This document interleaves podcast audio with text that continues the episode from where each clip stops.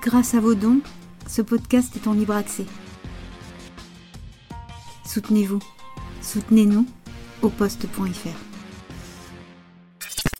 Bonjour David Dufresne, bonsoir tout bonsoir, le monde. Bonsoir, on te voit, on te voit. Euh, Vas-y, assieds-toi là si tu veux bien. Attends, bouge pas. Euh, on se tutoie parce que euh, on se connaît un petit peu en fait. On va pas faire semblant de pas se connaître. Euh, attention, il y a un petit peu de l'arsène. Est-ce que vous entendez bien là? Oui. Euh, où est-ce qu'ils sont euh, les camarades, les, les copains Euh, Moi, je pensais que ce serait plein là. Qu'est-ce qui se Ah passe? bon? Pourquoi d'habitude c'est plein? D'habitude, c'est plein. Ah d'accord. Pourquoi c'est pas plein? Je crois qu'il y a un match de Champions League. Non On est con, c'est vrai Non, mais les gens vont venir, les gens vont venir. Euh, merci beaucoup, merci beaucoup Raquel d'être avec nous. Euh, no- normalement, euh, on a prévu deux heures. Est-ce que ça te va deux heures? Ça me va. Euh, Si jamais tu as, quoi que ce soit à faire, euh, on n'est pas chez Hanouna ici. Tu peux partir, revenir, aller chercher un truc, euh, voilà. Bon, euh, j'ai eu euh, l'idée de t'inviter. Alors ici, il y a le chat. Oui, alors Alors voilà. le problème c'est qu'il faut que je mette mes lunettes. Alors, est-ce que tu veux que j'agrandisse l'écran? Non, mais je peux garder mes lunettes du coup. Euh, Sinon, je peux agrandir un petit peu. Non, ça va. Avec est-ce lunettes, que, ça va. ou est-ce qu'on le rapproche un peu? Ah là là, Franck, t'inquiète. Franck, Franck qui est à Césure comme nous au poste, c'est-à-dire ce tiers-lieu euh, au centre de, de- de Paris. Et euh, Franck a eu la mauvaise idée de me dire, donc c'est lui, de me dire Ah, mais si tu as besoin de coups de main, n'hésite pas, etc. Et là, je crois qu'il est en train de se dire Merde, j'ai fait une connerie.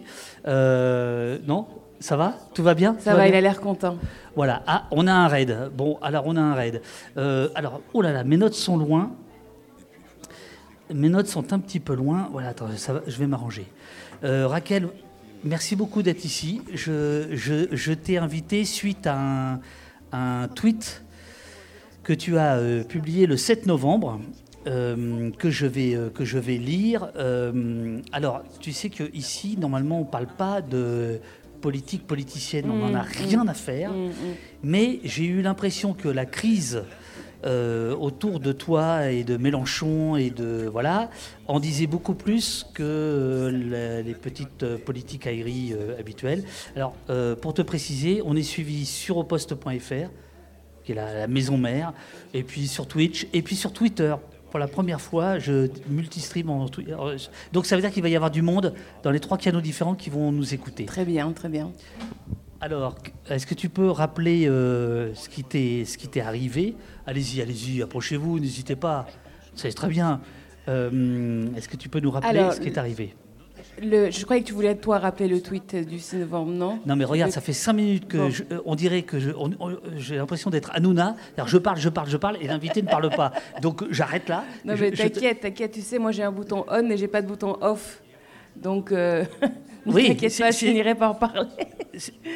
Euh, alors, écoute, pour répondre euh, à ta question très précisément, le lundi 6 novembre, j'ai été convoquée à l'Assemblée nationale par le bureau du groupe France Insoumise à l'Assemblée nationale euh, pour m'expliquer, pour me défendre face à des accusations euh, qui m'avaient été faites et euh, qui m'avaient été communiquées par SMS le 1er euh, novembre, le 1er novembre exactement, parce que cette procédure de sanction a été menée entièrement par SMS.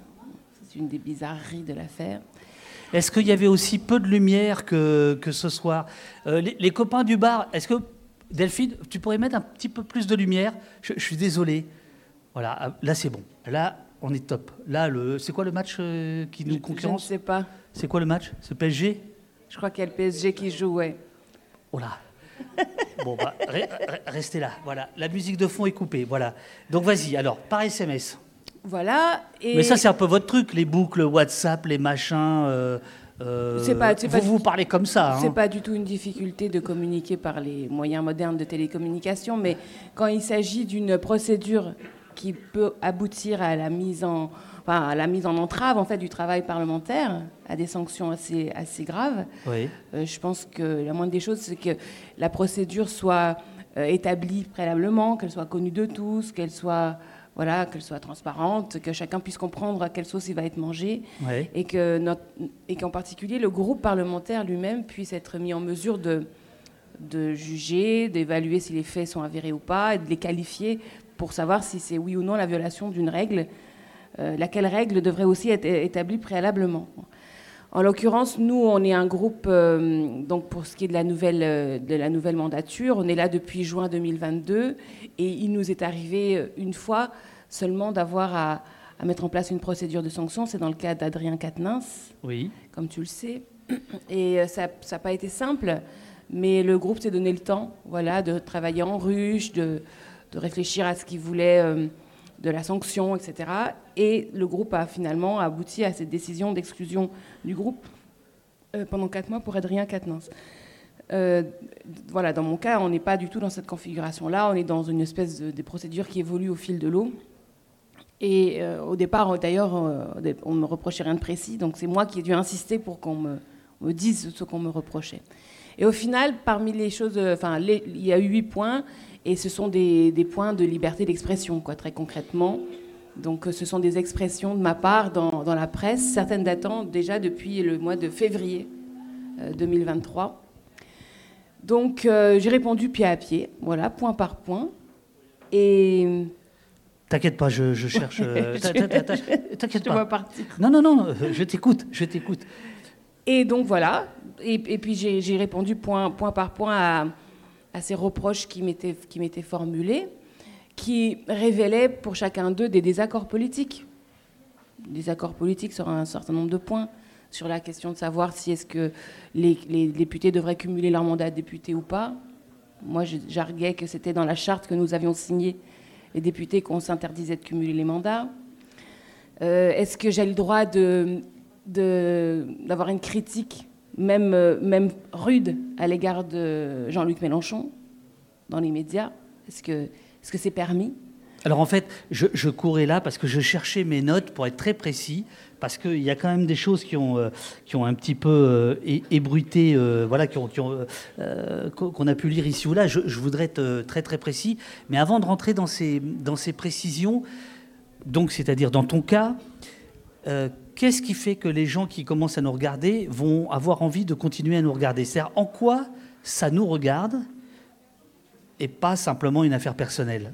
En- Ouais. en, quoi c'est Ouais. une affaire euh, pour toi, pour toi, euh, une affaire politique signifiante? D'abord, Je cherche mes notes et après je suis D'accord. qu'à toi. d'abord, je pense que ça concerne euh, en tout premier lieu les habitants de ma circonscription qui ont mené une rude bataille en juin 2022 pour se défaire d'un député, Jean-Christophe Lagarde, euh, qui était le président de l'UDI et un, un- voilà, qui incarne cette droite affairiste, euh, même, euh, même agressive, puisque dans le cadre de cette campagne, on, on m'a aspergé de, de gaz lacrymo, on a ourdi contre moi un, un complot dans la presse. Ah bah, ça, on va euh, en parler. voilà, donc c'était une, une rude bataille. Ça faisait 20 ans que ce député était, était représentait la circonscription à l'Assemblée nationale et les habitants de Bobigny, du Bourget et de Drancy euh, se sont vraiment battus pour le dégager. De sorte que hum, le fait qu'on réduise euh, en fait, ma, capacité à les représenter, qu'on me mette un peu en sourdine, même pas qu'un peu d'ailleurs, dans, mon travail parlementaire, ça concerne d'abord le droit de- des habitants de cette circonscription à, finalement à ce que à, ce que le mandat qu'ils ont donné à une députée soit exécuté. Donc c'est une question démocratique, c'est une question de, qualité démocratique. Et même au-delà de ma circonscription, on pourrait dire que c'est le cas pour toutes les personnes qui ont voté pour la NUPES en disant mais pourquoi est-ce qu'on se auto nous-mêmes, pourquoi est-ce qu'on on- on s'affaiblit nous-mêmes en, euh, en fragilisant la capacité d'expression, la capacité de travail d'une députée euh, de la NUPES? Et puis plus fonda- fond- fondamentalement, je pense qu'il y a un enjeu à ce que la France insoumise incarne aux yeux du très très grand nombre euh, l'aspiration à la sixième République, l'aspiration à faire mieux démocratiquement, parce que le macronisme euh, est, quand même à, aiguiser de façon très forte euh, le vice originel de la Ve République, les traits autoritaires de la Ve République, une espèce de mépris permanent de l'état de droit, ce que la constitutionnaliste Laureline Fontaine appelle le manque d'éthique de la fonction gouvernante, c'est-à-dire les règles ne s'appliquent que quand ça m'arrange. Donc euh, je décide que je veux faire une loi euh, prolongeant l'âge de départ à, la retraite, mais ça ne m'arrange pas tellement de le faire dans une procédure euh, ordinaire. Donc je décide que j'appelle ça projet de loi de financement de la sécurité sociale rectificatif afin de pouvoir appliquer une, une procédure qui limite les débats. 49.3 sur 49.3, c'est tout à l'avenant avec, euh, avec les macronistes. Un jour, ils vous disent euh, il faut absolument débattre, comme sur la loi immigration par exemple, et après ils disent euh, mais non, il n'y a pas besoin de débattre, on fait des 49.3. Ce manque d'éthique de la fonction gouvernante, je dissous des associations par exemple, je dissous des associations comme ça, sans base légale. D'ailleurs, ils se font retoquer, hein, ça arrive aussi de temps en temps par Conseil d'État. Et donc tout ça, nous, on doit incarner exactement le contraire de cela, c'est-à-dire une sorte de rigueur dans les principes, une rigueur dans les règles. Euh, il, est absolument normal que chacun d'entre nous puisse être sanctionné pour des faits qu'il a commis si ces faits sont euh, violent des règles communes. Ça, ça me semble absolument euh, normal. Il n'y a pas à avoir d'impunité. Mais sauf que la difficulté, c'est que chez nous, on a un peu l'impression que certaines choses sont punies et pas d'autres. Certaines choses sont punies dans la transparence, pas d'autres. Et, et, ça, ça, je crois que ça fragilise tout notre attelage et, on, doit être ambitieux dans ce qu'on représente parce que je, pense que nous sommes euh, le seul outil d'une victoire hein, du camp populaire en 2027. On prend ça au sérieux. Je, maintenant que j'ai repris mes esprits, que euh, la technique est bonne, etc., euh, je vais vraiment démarrer l'émission.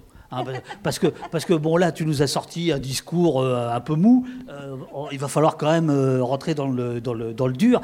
Donc, je fais l'introduction une fois n'est pas coutume, au poste va entrer dans les cuisines de la politique, celle de la conquête du pouvoir d'un parti de la gauche, de gauche, qui vacille, déchire, lasse, redonne confiance, puis recommence.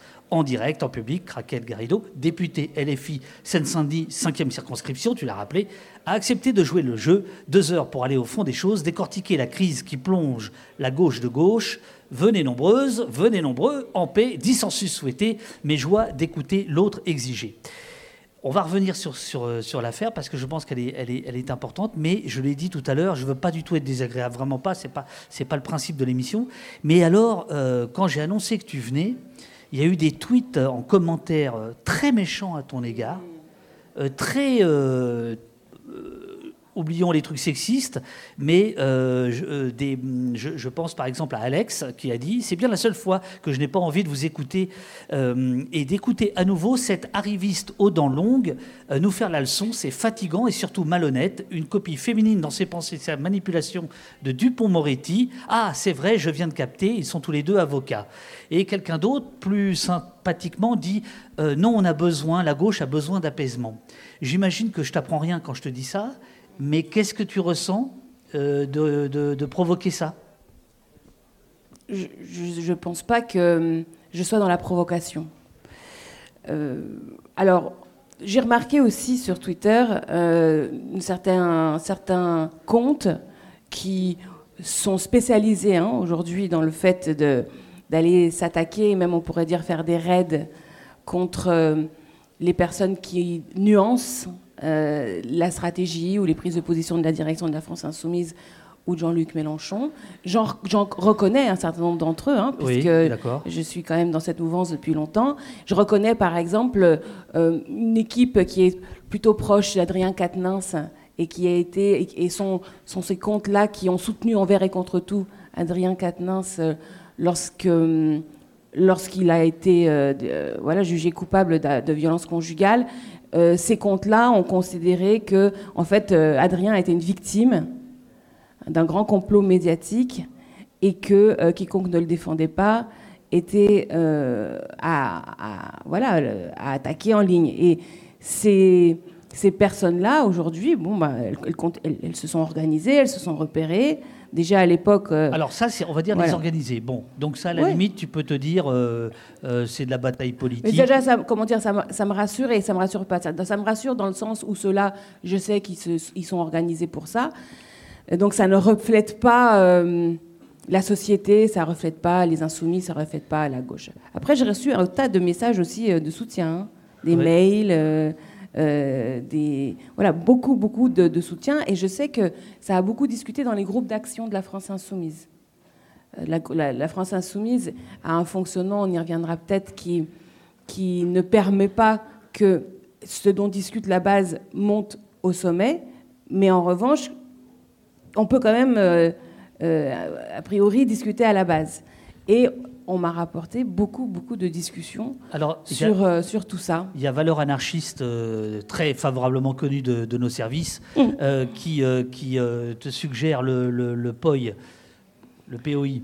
Ah oui, comme, comme, comme point de regroupement du, du troll, là? Non, c'est pas ça, parce que eux ils, oui. eux, ils ont été sévères avec...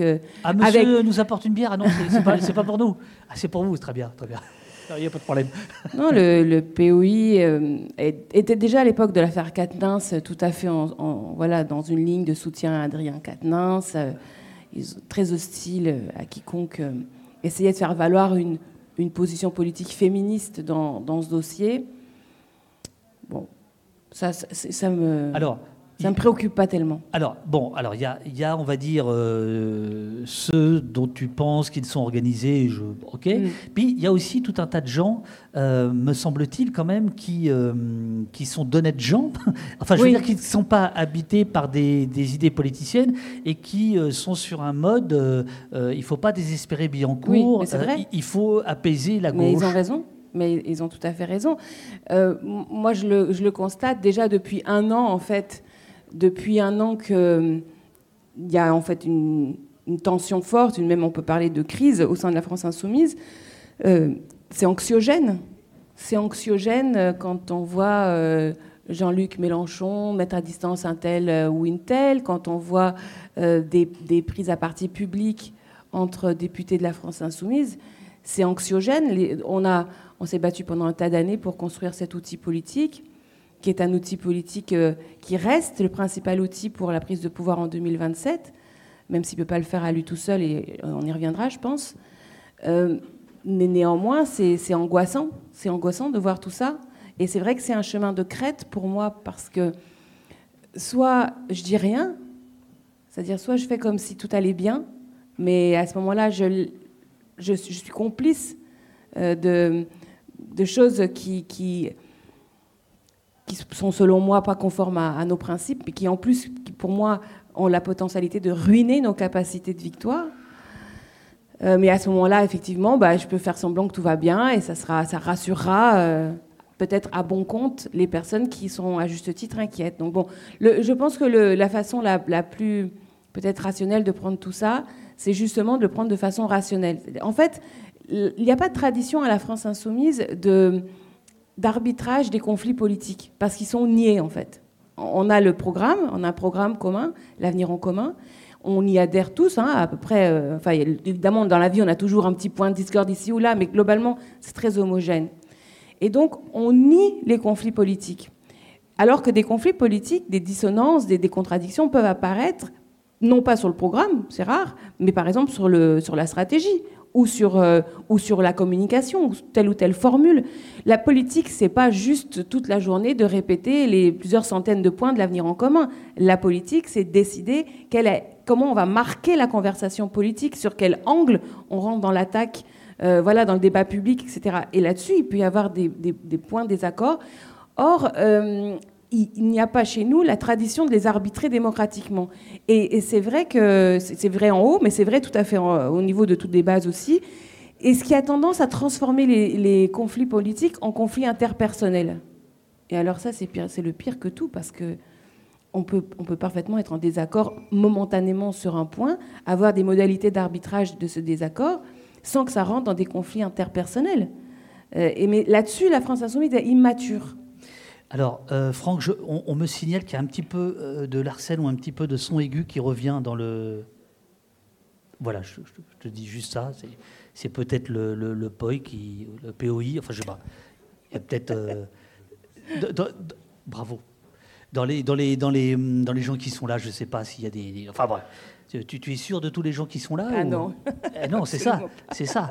Il y en a un ou deux, j'ai l'impression. Enfin bon. Euh, en octobre, merci Pauline Todesco qui, m'a aidé à préparer euh, l'émission. En octobre, tu as dit, dans le Figaro, Jean-Luc Mélenchon ne fait que nuire à la France insoumise depuis dix mois. Euh, alors, on ne fait pas un truc de, personnalité, mais en quoi il nuit? Alors, euh, effectivement, bon, bah, pour tout, On s'en fout de lui. Franchement, on non, non, on est d'accord. Mais, pourquoi Non, mais c'est juste pour dire que c'est précisément cette phrase-là qui m'a été reprochée. Et c'est pour ça que je suis sanctionnée. Donc, bon, je pense que personne n'est naïf. Euh, c'est exactement cette phrase qui m'est reprochée. Quand, quand on a perdu l'élection présidentielle pour la troisième fois, euh, évidemment, comme, comme, tout le monde, enfin, comme nous toutes, on a tous été dans un moment de, grande tristesse, mais qui a été assez vite surmonté par le fait qu'on est nous sommes remontés sur le cheval avec la campagne NUPES, avec le fait d'obtenir un accord programmatique qui décidément tournait le la page de la social-démocratie. C'était vraiment un événement considérable et qui a eu des résultats politique important, non pas celui escompté d'imposer une cohabitation, mais euh, tout de même de mettre euh, Emmanuel Macron minoritaire à l'Assemblée nationale. On a fait 26% au premier tour euh, de l'élection législative. Et à partir de là, notre tâche, c'était quand même de continuer, voilà, de, continuer à croître et pour, construire la victoire suivante. Dans, un contexte où Jean-Luc avait dit lui-même faites mieux, je souhaite être remplacé. Il avait dit pendant la campagne que ce serait sa dernière campagne présidentielle. Euh, donc euh, on, on, avait tous plutôt compris qu'il allait aider à la, suite et à ce que cette suite se fasse de la façon la plus préparée possible pour, que, pour, pour la victoire, pour la victoire suivante. Bon. Et euh, certains disaient oui, mais il faut qu'ils se mettent en retrait. Et moi, j'ai jamais pensé ça. Moi, j'ai jamais pensé que quelqu'un qui a un tel protagonisme dans l'histoire de, nos idées, nos mouvements, peut se mettre en retrait. Je pense qu'il peut aider ou pas aider, mais aider ou nuire en quelque sorte. C'est-à-dire, mhm. soit il peut décider que oui, il va mettre tout son aura, son, euh, son rayonnement, sa force, sa puissance au service de la suite et de la pérennisation, soit il peut l'empêcher. Il a les moyens de l'empêcher. Il y, a, Yoko Chan, là, par exemple, qui nous dit c'est vraiment de gauche ici au poste, j'en doute, vu le nombre de critiques qu'il y a sur Jean-Luc Mélenchon. Ah Alors, comment... Il y a des critiques euh, dans, dans, dans, le chat? Dans le chat, mais ah toi, euh, toi euh, aussi. et moi, je oh bah reporte. non, là, je suis, vous trouvez là? Bah, ah, ah on se vous voit tout d'un coup. Alors donc Jean-Luc Mélenchon hein. ne fait que nuire à la France insoumise depuis dix mois, c'est critique. Mais comment, comment, on peut justement faire le distinguo Alors pour les points, parce que tu me demandes, ou Laurence, je ne sais plus quel est le prénom de la personne qui a posé la question, demande euh, en quoi précisément je trouvais qu'il y avait euh, eu des, moments où Jean-Luc Mélenchon n'était pas au service du collectif, mais à l'inverse. Bon, évidemment, l'affaire Katnins. J'ai trouvé que dans l'affaire Katnins, euh, le, groupe parlementaire et le mouvement a eu des bons réflexes et qui ont été contredits assez rapidement par le fait que Jean-Luc Mélenchon a voulu absolument défendre Adrien Quatennens. Donc ça, ça, nous a mis dans l'embarras et ça nous a mis dans l'embarras pendant tout, l'automne, en fait, puisque ça avait eu lieu en septembre. Et, tout l'automne, quand on, par exemple, on menait les débats sur le budget à l'Assemblée nationale, les journalistes venaient nous voir en disant Ah, paraît-il qu'il va revenir, son retour est imminent, etc. Nous, on n'en savait rien et on voulait parler de services publics, on voulait parler de fiscalité et on nous parlait toujours de ça parce qu'effectivement, au niveau de la direction, et même Jean-Luc Mélenchon le disait ouvertement dans ses blogs, il va revenir, on va l'aider, Adrien Quatennens va revenir, etc vraiment, donc pour le coup, très concrètement, là, ça a nuit. Euh, je rappelle ensuite que quand on a commencé le débat à l'examen de la loi sur les retraites en janvier, au deuxième jour du débat, euh, certains camarades euh, ont organisé le fait qu'Adrien rentre dans l'hémicycle sous les applaudissements. Le deuxième jour du débat sur les retraites. Ce qui fait que nous, par exemple, on, ressort de l'hémicycle, on veut parler retraite, et on nous dit alors, alors vous applaudissez Adrien Quatennens. Donc voilà, c'est ça que je veux dire quand je veux dire nuire. C'est un terme dur, euh, évidemment, vaut mieux pas. mais à culpa, à maxima culpa. Évidemment, vaut mieux dire des choses euh, de façon euh, plus précise, plus, plus argumentée. Là, c'était une formule ramassée, évidemment. on peut me le reprocher et je, je comprends parfaitement qu'on me le reproche. Mais puisqu'on me demande quels sont les points précis, c'est par exemple ceci. Et puis dans le mouvement des retraites en particulier, moi j'ai trouvé que...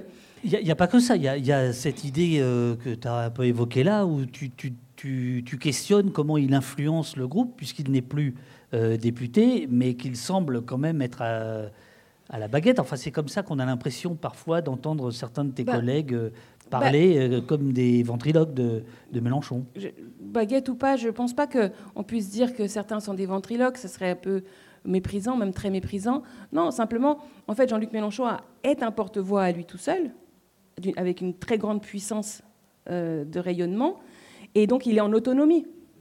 Et lui n'est pas dans un cadre collectif où on lui dit, voilà, ça serait bien que ton tweet soit calibré comme ceci ou comme cela. Donc c'est pas qu'il dirige le reste, mais c'est que la puissance, sa puissance autonome de, de frappe, en quelque sorte, et de marquer, de teinter d'une certaine couleur tout le mouvement, est absolument euh, indiscutable. Or, il n'y a pas prise sur lui. Il n'y a pas de prise. Donc, on doit gérer. Alors, certains gèrent, comme on l'a souvent fait pendant les campagnes présidentielles, en disant Mais oui, il a raison, c'est super, etc., même quand on ne le pense pas tout à fait. Euh, parce que Ah bah c'est la campagne, parce que c'est la bah campagne et qu'il faut et que chaque chose en son temps. Non, mais moi je reconnais. Euh, quand on est Quoi, dans une exemple campagne présidentielle, il faut. Quel- oh, je qui- sais plus. Ah bah si, quelle Ah couleuvre non, t'as je- avalé par exemple Non, non, bon, moi je ne dis pas que j'ai avalé des couleuvres, mais c'est l'idée de dire que y a, y a- on est en campagne présidentielle, on ne va pas commencer à, à- voilà, à, à perdre l'objectif qui est la victoire. Euh, donc voilà, là, par exemple, je prends un exemple qui pour moi a été peut-être le plus important euh, de cette période-là, c'est que le mouvement des retraites a été un, un fort moment d'unité du peuple. 93% des Français étaient contre la loi retraite. Le mouvement syndical était uni, mais de façon monolithique. On n'avait pas vu ça depuis des décennies. La NUPES elle-même avait fait campagne sur la retraite à 60 ans, donc elle était unie programmatiquement, alors que, pareil, elle ne l'avait pas été depuis des décennies sur ce sujet. Donc en fait, il y avait une, forte, forte euh, réalité de la mobilisation et de l'unité. Et nous, les insoumis, à ce moment-là, et singulièrement un tweet euh, de Jean-Luc Mélenchon en février, a, mis un coin dans cette unité en disant attention, vous voulez voter l'article la- l'article 7 de la loi, vous êtes euh, ah les communistes, vous allez aller au devant de, de la défaite. C'est la première fois que le mot défaite était Prononcé. prononcé dans ce mouvement. Et là, moi, je me disais à l'époque, et je ne l'ai pas dit à l'époque, parce que précisément, on était dans la bagarre et qu'il ne fallait pas se diviser, mais moi, je me dis, mais quel capitaine d'équipe parle publiquement de défaite au milieu du match? Qui, qui fait ça? Et alors qu'il y avait quand même des raisons objectives de penser que le mouvement syndical avait obtenu de certains députés de droite qu'ils qu'ils tournent parce que le mouvement était puissant et que certains députés de droite qui restent dans des circonscriptions populaires où ils n'ont perdu ni face aux macronistes ni face à l'extrême droite étaient en train de tourner. Mais la thèse, euh, la thèse de la direction de la France insoumise, c'était que Macron et Ciotti avaient topé, que cet accord, il était en béton armé et que par conséquent, on était minoritaire dans la salle. Et donc, il fallait euh, voilà l'obstruction, etc. Mais plus le mouvement avançait, plus on s'apercevait que il fallait questionner ceci. Et, le mouvement syndical, lui, qui, euh, dont, l'objet n'était pas de mettre pression sur nous, parce que nous, notre vote était transparent, mais sur tous les autres, avait, avait quand même des succès. Et le fait qu'au final, en mars, le 16 mars, euh, en fait, on était majoritaire, en effet, dans la salle pour voter contre la loi, a été démontré par l'usage euh, du 49.3. Donc c'est bien que peut-être on a manqué un peu de vista. Et on s'est permis, sur euh, la base d'une certitude qui s'est avérée pas tout à fait avérée, enfin justement, qu'on s'est permis de, de- de diviser le mouvement. Voilà, bon, tout ça c'est de la politique pure, hein. c'est de la politique pure. Ah non, alors justement, Mais, euh, pour, pour moi, c'est pas de la politique. Ah bon de, comment, comment on soutient ou pas un mouvement social? Comment on empêche ou pas une loi de passage à retraite à la 64 ans? Pour moi, ça, c'est de la politique pure. On est là pour ça. hein. On est là pour ça. C'est-à-dire, si notre rôle en tant que mouvement politique, c'est pas de fédérer euh, la classe qu'on représente, c'est pas de concourir à ce que, à ce que la, la- la- voilà, la lutte de classe soit victorieuse, alors là, je ne sais pas Ah ce non, qu'on mais fait. si c'est ça, oui. Mais si c'est euh, l'idée de manœuvre et de euh, je te tope dans la main, je te tope pas dans la main, je vote pour toi, là, je trouve que c'est de la manœuvre. Je trouve pas que ce soit de la politique au sens euh, noble du terme. Ben, où est-ce qu'il y a eu la manœuvre, du coup, selon toi? Bah, je sais pas ce que tu, ce que, ce que, ce que tu venais de, de, de, de- de raconter. Que certains s'étaient donné, euh, euh, s'é- s'étaient mis d'accord pour voter des choses sans y croire vraiment, etc. Non? À droite, tu veux dire? Oui, oui. Je pense qu'ils y croyaient. Quand Aurélien Pradier, par exemple, disait que. ah, Ils avaient soutenu Pécresse en- pour la- sur la retraite à 65 ans, eux, pendant la campagne Mais tu vois, présidentielle. voilà, par exemple, cette phrase, Donc- ils avaient soutenu Pécresse. Pour moi, on est dans le politicien. Non, mais eux, c'est la droite. Ils ont soutenu leur candidate. C'est LR. Et c'est ça la question, c'est est-ce que les gens soutiennent leur candidat ou est-ce qu'ils soutiennent un programme, une vision du monde, une vision de la société? Alors là, on peut, on peut, on peut si tu veux, aborder longuement la question de, du fonctionnement d'élection présidentielle et la façon dont l'élection présidentielle euh, organise la vie publique. Pour moi, c'est une élection toxique, c'est une fonction toxique. Moi, je suis pour qu'il n'y ait plus de président de la République du tout. Et je pense que... Ah oui, toi, c'est carrément la 7 ah, République, toi. Toi, c'est.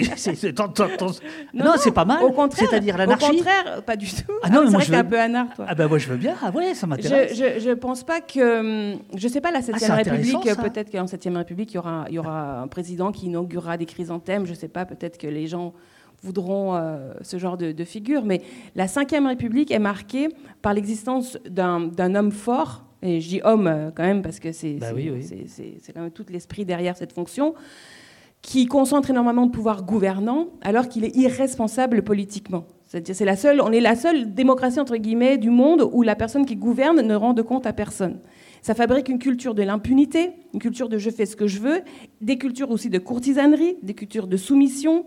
L'affaire Benalla, c'est ça, c'est-à-dire comment est-ce que quelqu'un peut entrer à la préfecture de Paris, dire mais donnez-moi euh, mon costume, mon déguisement de flic, etc. Juste parce que derrière lui, les gens, les autorités pensent voir l'Élysée. Donc ça, pour moi, c'est quelque chose qui est profondément euh, toxique. Et il faut qu'on le dégage, il faut qu'on l'enlève. S'il y a une fonction historique de, notre, mouvement, la, France insoumise, euh, aujourd'hui, je pense que c'est ça, c'est de voir de nos yeux une assemblée constituante pour abolir cette monarchie présidentielle, et à la place mettre quelque chose qui, qui mette l'accent sur la collégialité, euh, sur la souveraineté vraiment du peuple, c'est-à-dire il faut de la démocratie directe avec des référendums, il faut de la démocratie participative, on le sait aujourd'hui avec les conventions citoyennes, etc. Il y a une dizaine d'années, tu te, tu, tu, te mobilisais pour euh, le droit de révoquer les élus. Oui, à toujours. Je continue de penser que le droit de révoquer les élus, c'est la réponse au système impunitaire de la Ve République. Puisque, puisque par exemple, ça se, ça se, parce que ça, je trouve ça très intéressant, ça se traduirait comment? Et alors, attends, avant que tu répondes, euh, je voulais dire au jour du public, euh, euh, voilà, alors, ils, regardent le chat, ça y est, il y a un écran, donc les gens, ils regardent le chat. Euh, à un moment donné, je vais vous passer le micro parce que l'idée, c'est quand même qu'on discute. Hein. alors que ce soit euh, les, copains de Raquel ou les autres qu'on ne connaît pas, hein, si vous voulez poser des questions. Pareil pour le chat, je vais poser des questions. Et surtout, je dis aux gens qui sont sur Twitter euh, qu'il faut venir sur oposte.fr si vous voulez poser des questions parce qu'on ne peut pas. On, ne peut pas, voilà, je ne peux pas répondre aux au, tweets, donc venez sur oposte.fr si vous voulez poser des, questions. Donc, révoquer les élus. Oui, moi je pense que cette culture de l'impunité qui, naît à l'Élysée, mais qui rejaillit en cascade sur toute la classe politique, on le voit avec les présidents de région, les présidents de département, les maires, etc. Ils ont ce côté euh, euh, monarque dans leur territoire. Ça dégoûte les gens, ça provoque de l'abstention. Or, ce dégoût, cette, mise, en, cette mise en retrait du peuple par rapport aux, faits civiques euh, concerne principalement le peuple populaire, c'est-à-dire autrement dit, il est sociologiquement très marqué. Ce sont les nôtres qui votent moins, voire ne votent pas. Pour te donner un ordre de grandeur, il y a en France 50 millions de personnes qui sont en âge et en droit de voter. Il y en a 2,5 millions et demi qui ne sont pas inscrites. Sur les 47,5 euh, millions qui restent, sur l'élection par exemple présidentielle de 2022, où la présidentielle c'est là où il y a le plus de monde, il y a 13 millions de personnes au second tour qui s'abstiennent, vote blanc ou nul. On est dans ces ordres de grandeur-là. C'est absolument massif. Mhm. Et si on prend les autres élections, c'est encore plus, plus important. Et certains pensent que on va, que, bon, certains pensent que l'abstention n'est pas un problème, que les absents ont toujours tort et que finalement, bah, on fait de la politique euh, sans le peuple, on s'en fiche. Ça, c'est pas pour moi une position euh, démocratique, souveraine, républicaine. Et il y en a qui disent, euh, bon, il faut les faire revenir, mais on va les faire revenir en incarnant une offre politique dans laquelle ils ont confiance. Donc de dire, tous les autres ont trahi, mais moi, tu peux faire confiance en moi parce que moi, je suis différent. Bon, ça, ça peut marcher un peu. Mais mon expérience, c'est que ça ne marche pas. Et notamment dans les quartiers populaires. Et notamment dans les quartiers populaires qui ont connu la gauche euh, euh, comme dans, les institutions et les autorités locales et nationales. C'est-à-dire les gens, ils disent ok ton, programme il est super, tu veux faire euh, le SMIC à 1000, je sais pas où on est combien avec l'inflation là, 1800 euros. oui, tu veux, faire en sorte que l'écosystème dans lequel nous vivons permette la vie humaine, etc., défendre les services publics. Mais en fait, qu'est-ce qui, qu'est-ce qui me prouve que tu vas pas trahir comme tous les autres d'avant? Et pour moi, le droit de révoquer les élus, ça change totalement le paradigme. C'est-à-dire qu'au fait, au lieu de dire à quelqu'un fais-moi confiance, on lui dit faites-vous confiance comme autorité de contrôle, puisque de toute façon, vous gardez la laisse courte. Et alors, après, le reste sur comment, comment on fait, c'est de l'intendance.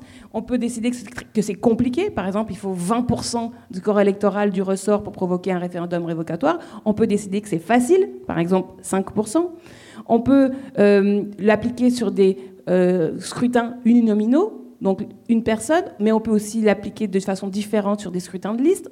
Bon, tout ça, c'est de la technique. L'important, c'est le changement culturel qu'implique le fait, à la fois pour les candidats, d'accepter le principe de leur propre évocabilité, et à la fois pour les citoyens d'avoir ce pouvoir-là.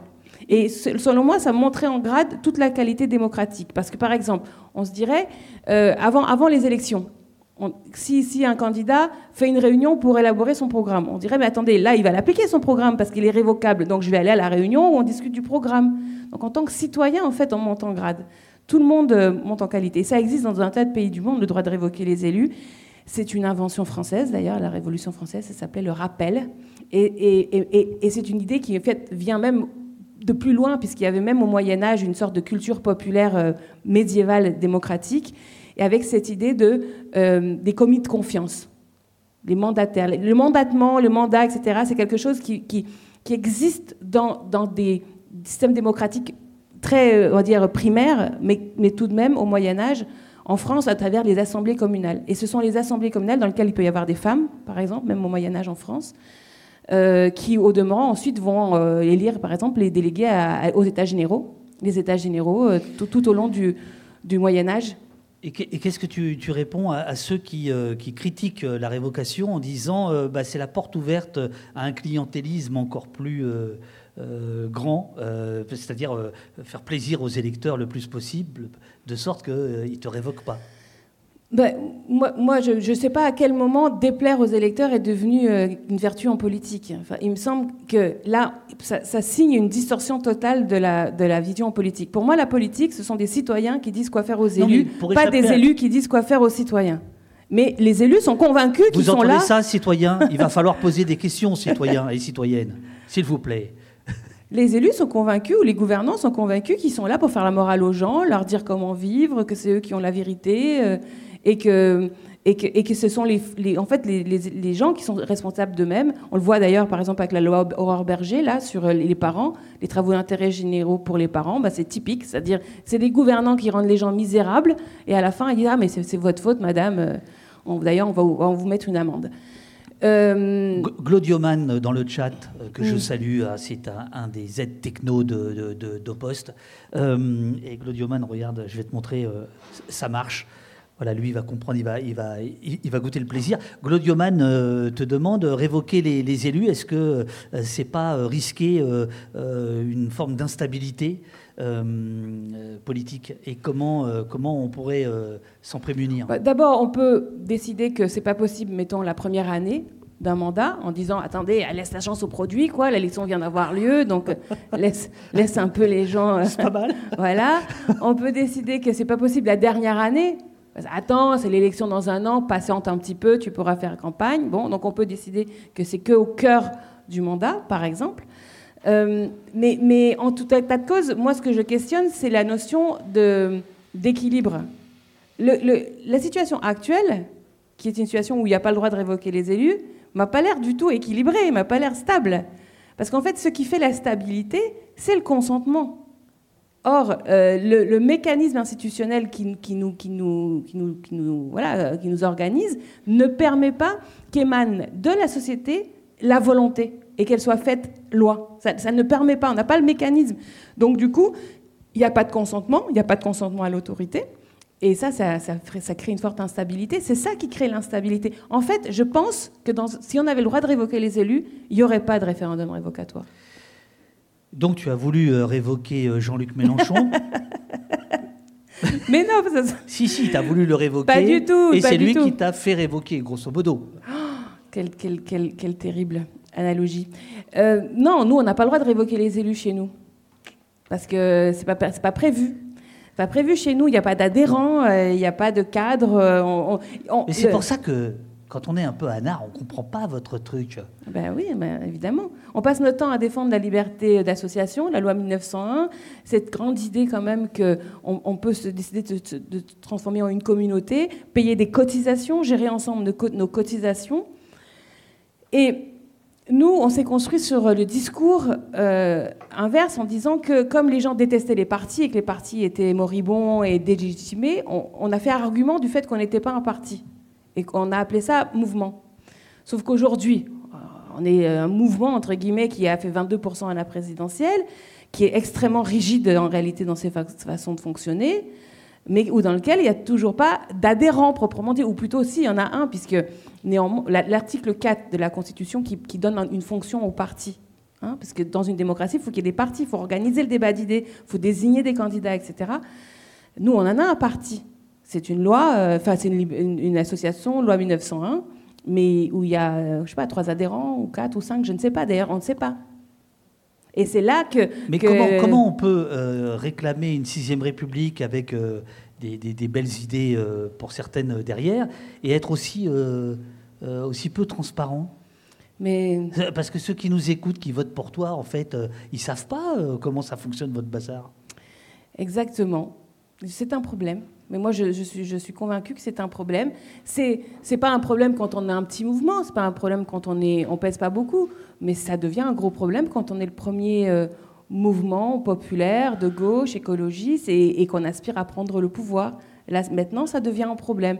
Donc, c'était pas urgent de le régler, mais il fallait avoir l'intention de le régler. C'est ça qui me chagrine, c'est que on aurait pu, il y a un an, par exemple, décider qu'on entamait euh, une sorte de réflexion euh, en demandant déjà aux bases militantes ce qu'elles veulent, déjà partir de la base, les groupes d'action. Comment vous vivez votre propre engagement? Est-ce que quel ah bah son euh, voilà Est-ce que vous voulez vous êtes content de pouvoir juste coller les affiches, distribuer des tracts qu'on vous envoie depuis le national et qui sont C'est une question pour vous là, les groupes d'action là. Est-ce que vous êtes content? Mais prenez le micro au lieu de prendre des bières.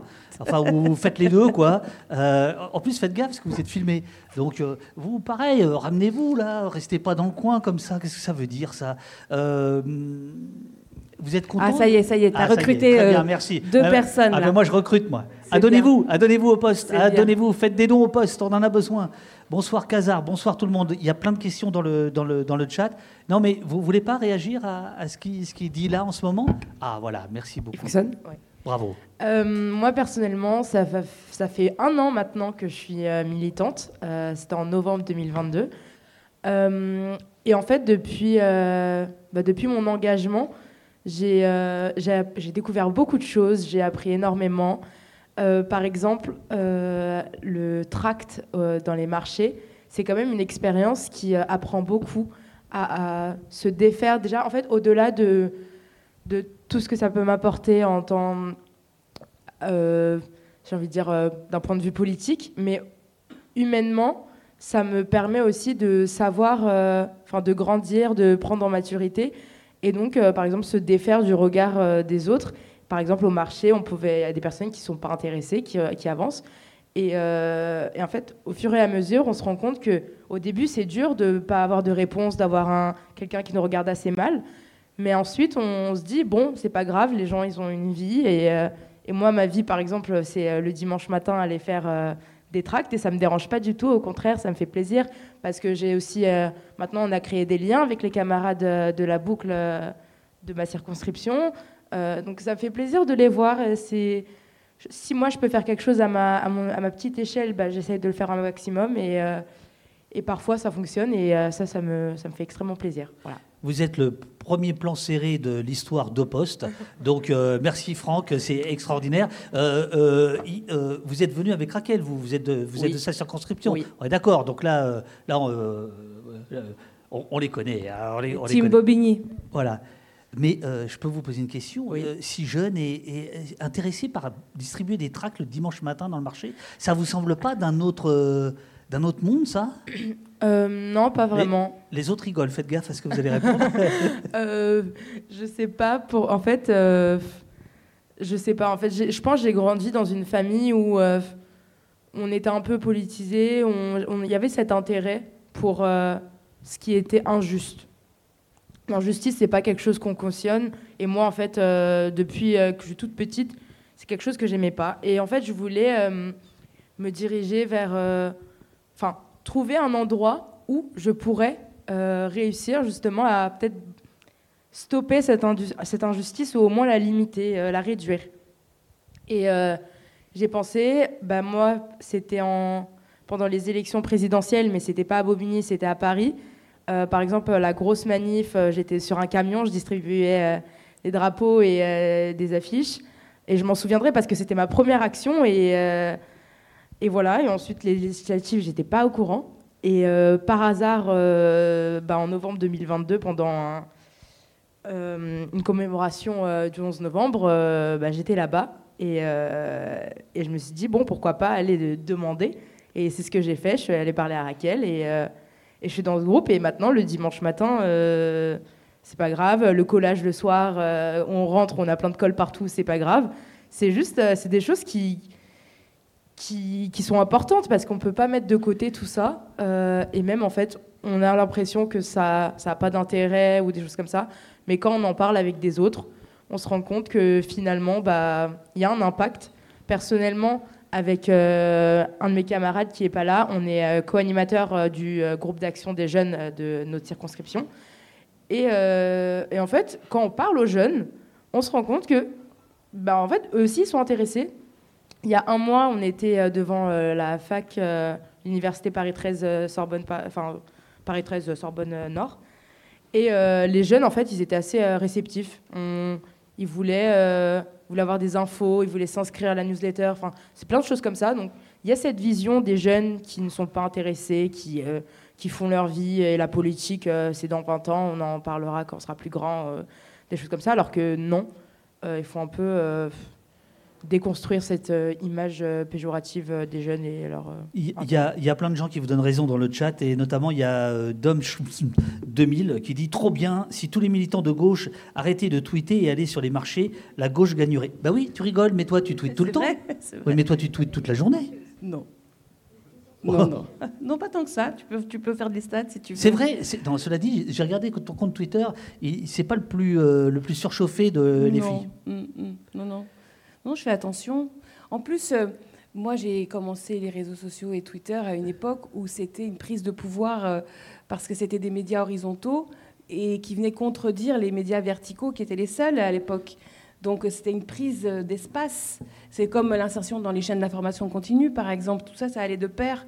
Le fait de, se faire remarquer sur Twitter, aller sur les chaînes d'infos, etc. Bon, on a fait du chemin. On a battu Hollande. On, est, la principale force. Euh, au bout de 30 ans de militantisme, je deviens députée. Donc c'est la première fois de ma vie où je suis euh, en fait payée pour militer. Euh, donc je prends la chose au sérieux. je fais attention fais attention, donc je passe pas ma vie à tweeter, non. Mais Twitter est quand même l'alpha et l'oméga, me semble-t-il, de beaucoup, beaucoup de combats personnels pour le coup, non? C'est devenu votre champ de bataille aux uns et aux autres. Je sais pas. Je n'ai pas l'impression que Twitter soit aussi protagonique qu'avant. Moi, j'ai l'impression que je ne sais pas si l'algorithme a changé ou quoi. Je pense que oui, d'ailleurs, il a, il a, changé l'algorithme on, est en plus dans des ghettos algorithmiques. J'ai pas l'impression que Twitter soit si important que ça. Alors, euh, lundi, on a vécu un moment euh, historique. Euh, nous, de l'autre côté, toi, dans l'hémicycle, c'est donc ces 270 personnes qui ont voté face à 265, la loi immigration. contre la loi. Oui, oui, bien sûr, contre. Oui, oui, bien sûr, contre. donc, il y a un pur moment de rock'n'roll et de bonheur. Euh, comment euh, comment vous avez comment as vécu ça vraiment? Est-ce que tu peux me raconter? C'est-à-dire qu'il y a un petit temps d'attente de deux secondes. Est-ce que c'est la retransmission? Ou est-ce que vous aussi vous avez deux secondes d'attente? Il y a une exclamation de, de, joie. Euh, est-ce que tu peux raconter le, l'envers du décor? Déjà la semaine d'avant, il avait été question dans le canard enchaîné du fait que la droite se posait la question de savoir si elle allait euh, ou pas déposer une motion de rejet. Et puis ensuite, on a vu qu'ils avaient déposé une motion de rejet. Donc ça, ça a été une première indication importante, puisque cinq groupes ont déposé une motion de rejet. Alors la motion de rejet, c'est c'est un outil qui est prévu dans le règlement intérieur de l'Assemblée et qui permet, lorsqu'une loi arrive sur le, voilà, l'heure du jour de, l'examen dans, l'hémicycle, en fait, on peut rejeter cet examen et renvoyer la loi pour, bah, pour qu'elle soit mieux fagotée ou, retirée ou autre. Et donc, à partir du moment où LR a manifesté la volonté de déposer cette motion de rejet, l'idée qu'ils puissent la voter n'était euh, pas saugrenue. Et donc la question, c'est de savoir comment allaient se, comporter les uns et les autres. Mais cette idée-là, évidemment, euh, on s'y accrochait parce que, évidemment, le, fait qu'on puisse mettre un, échec à Darmanin dès le premier jour, dès la première heure, euh, c'était quand même quelque chose qui était une, une possibilité très puissante, très, très rassurante aussi par rapport à tout ce déchaînement de, xénophobie auquel on s'attendait dans l'hémicycle et qu'on avait déjà vu à la commission des lois. Donc quand euh, les gens commençaient à arriver, alors évidemment, on fait des bêtises du, type commencer à compter euh, les fauteuils vides. Bon. Mais en fait, ça, ça, ça c'est des mauvaises indications parce qu'on peut faire des procurations.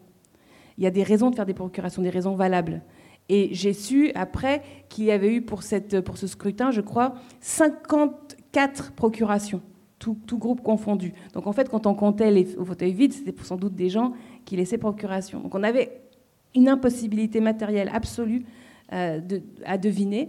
Et ce qui fait que voilà, euh, on ne savait pas qui allait s'abstenir. Les abstentions aussi modifient la majorité nécessaire pour, pour gagner. Alors quand elle dit 270 voix, euh, pardon, elle dit, elle dit le nombre de scrutins exprimés, elle dit majorité à 268 et là, pour 270. Et là, c'est l'explosion de joie.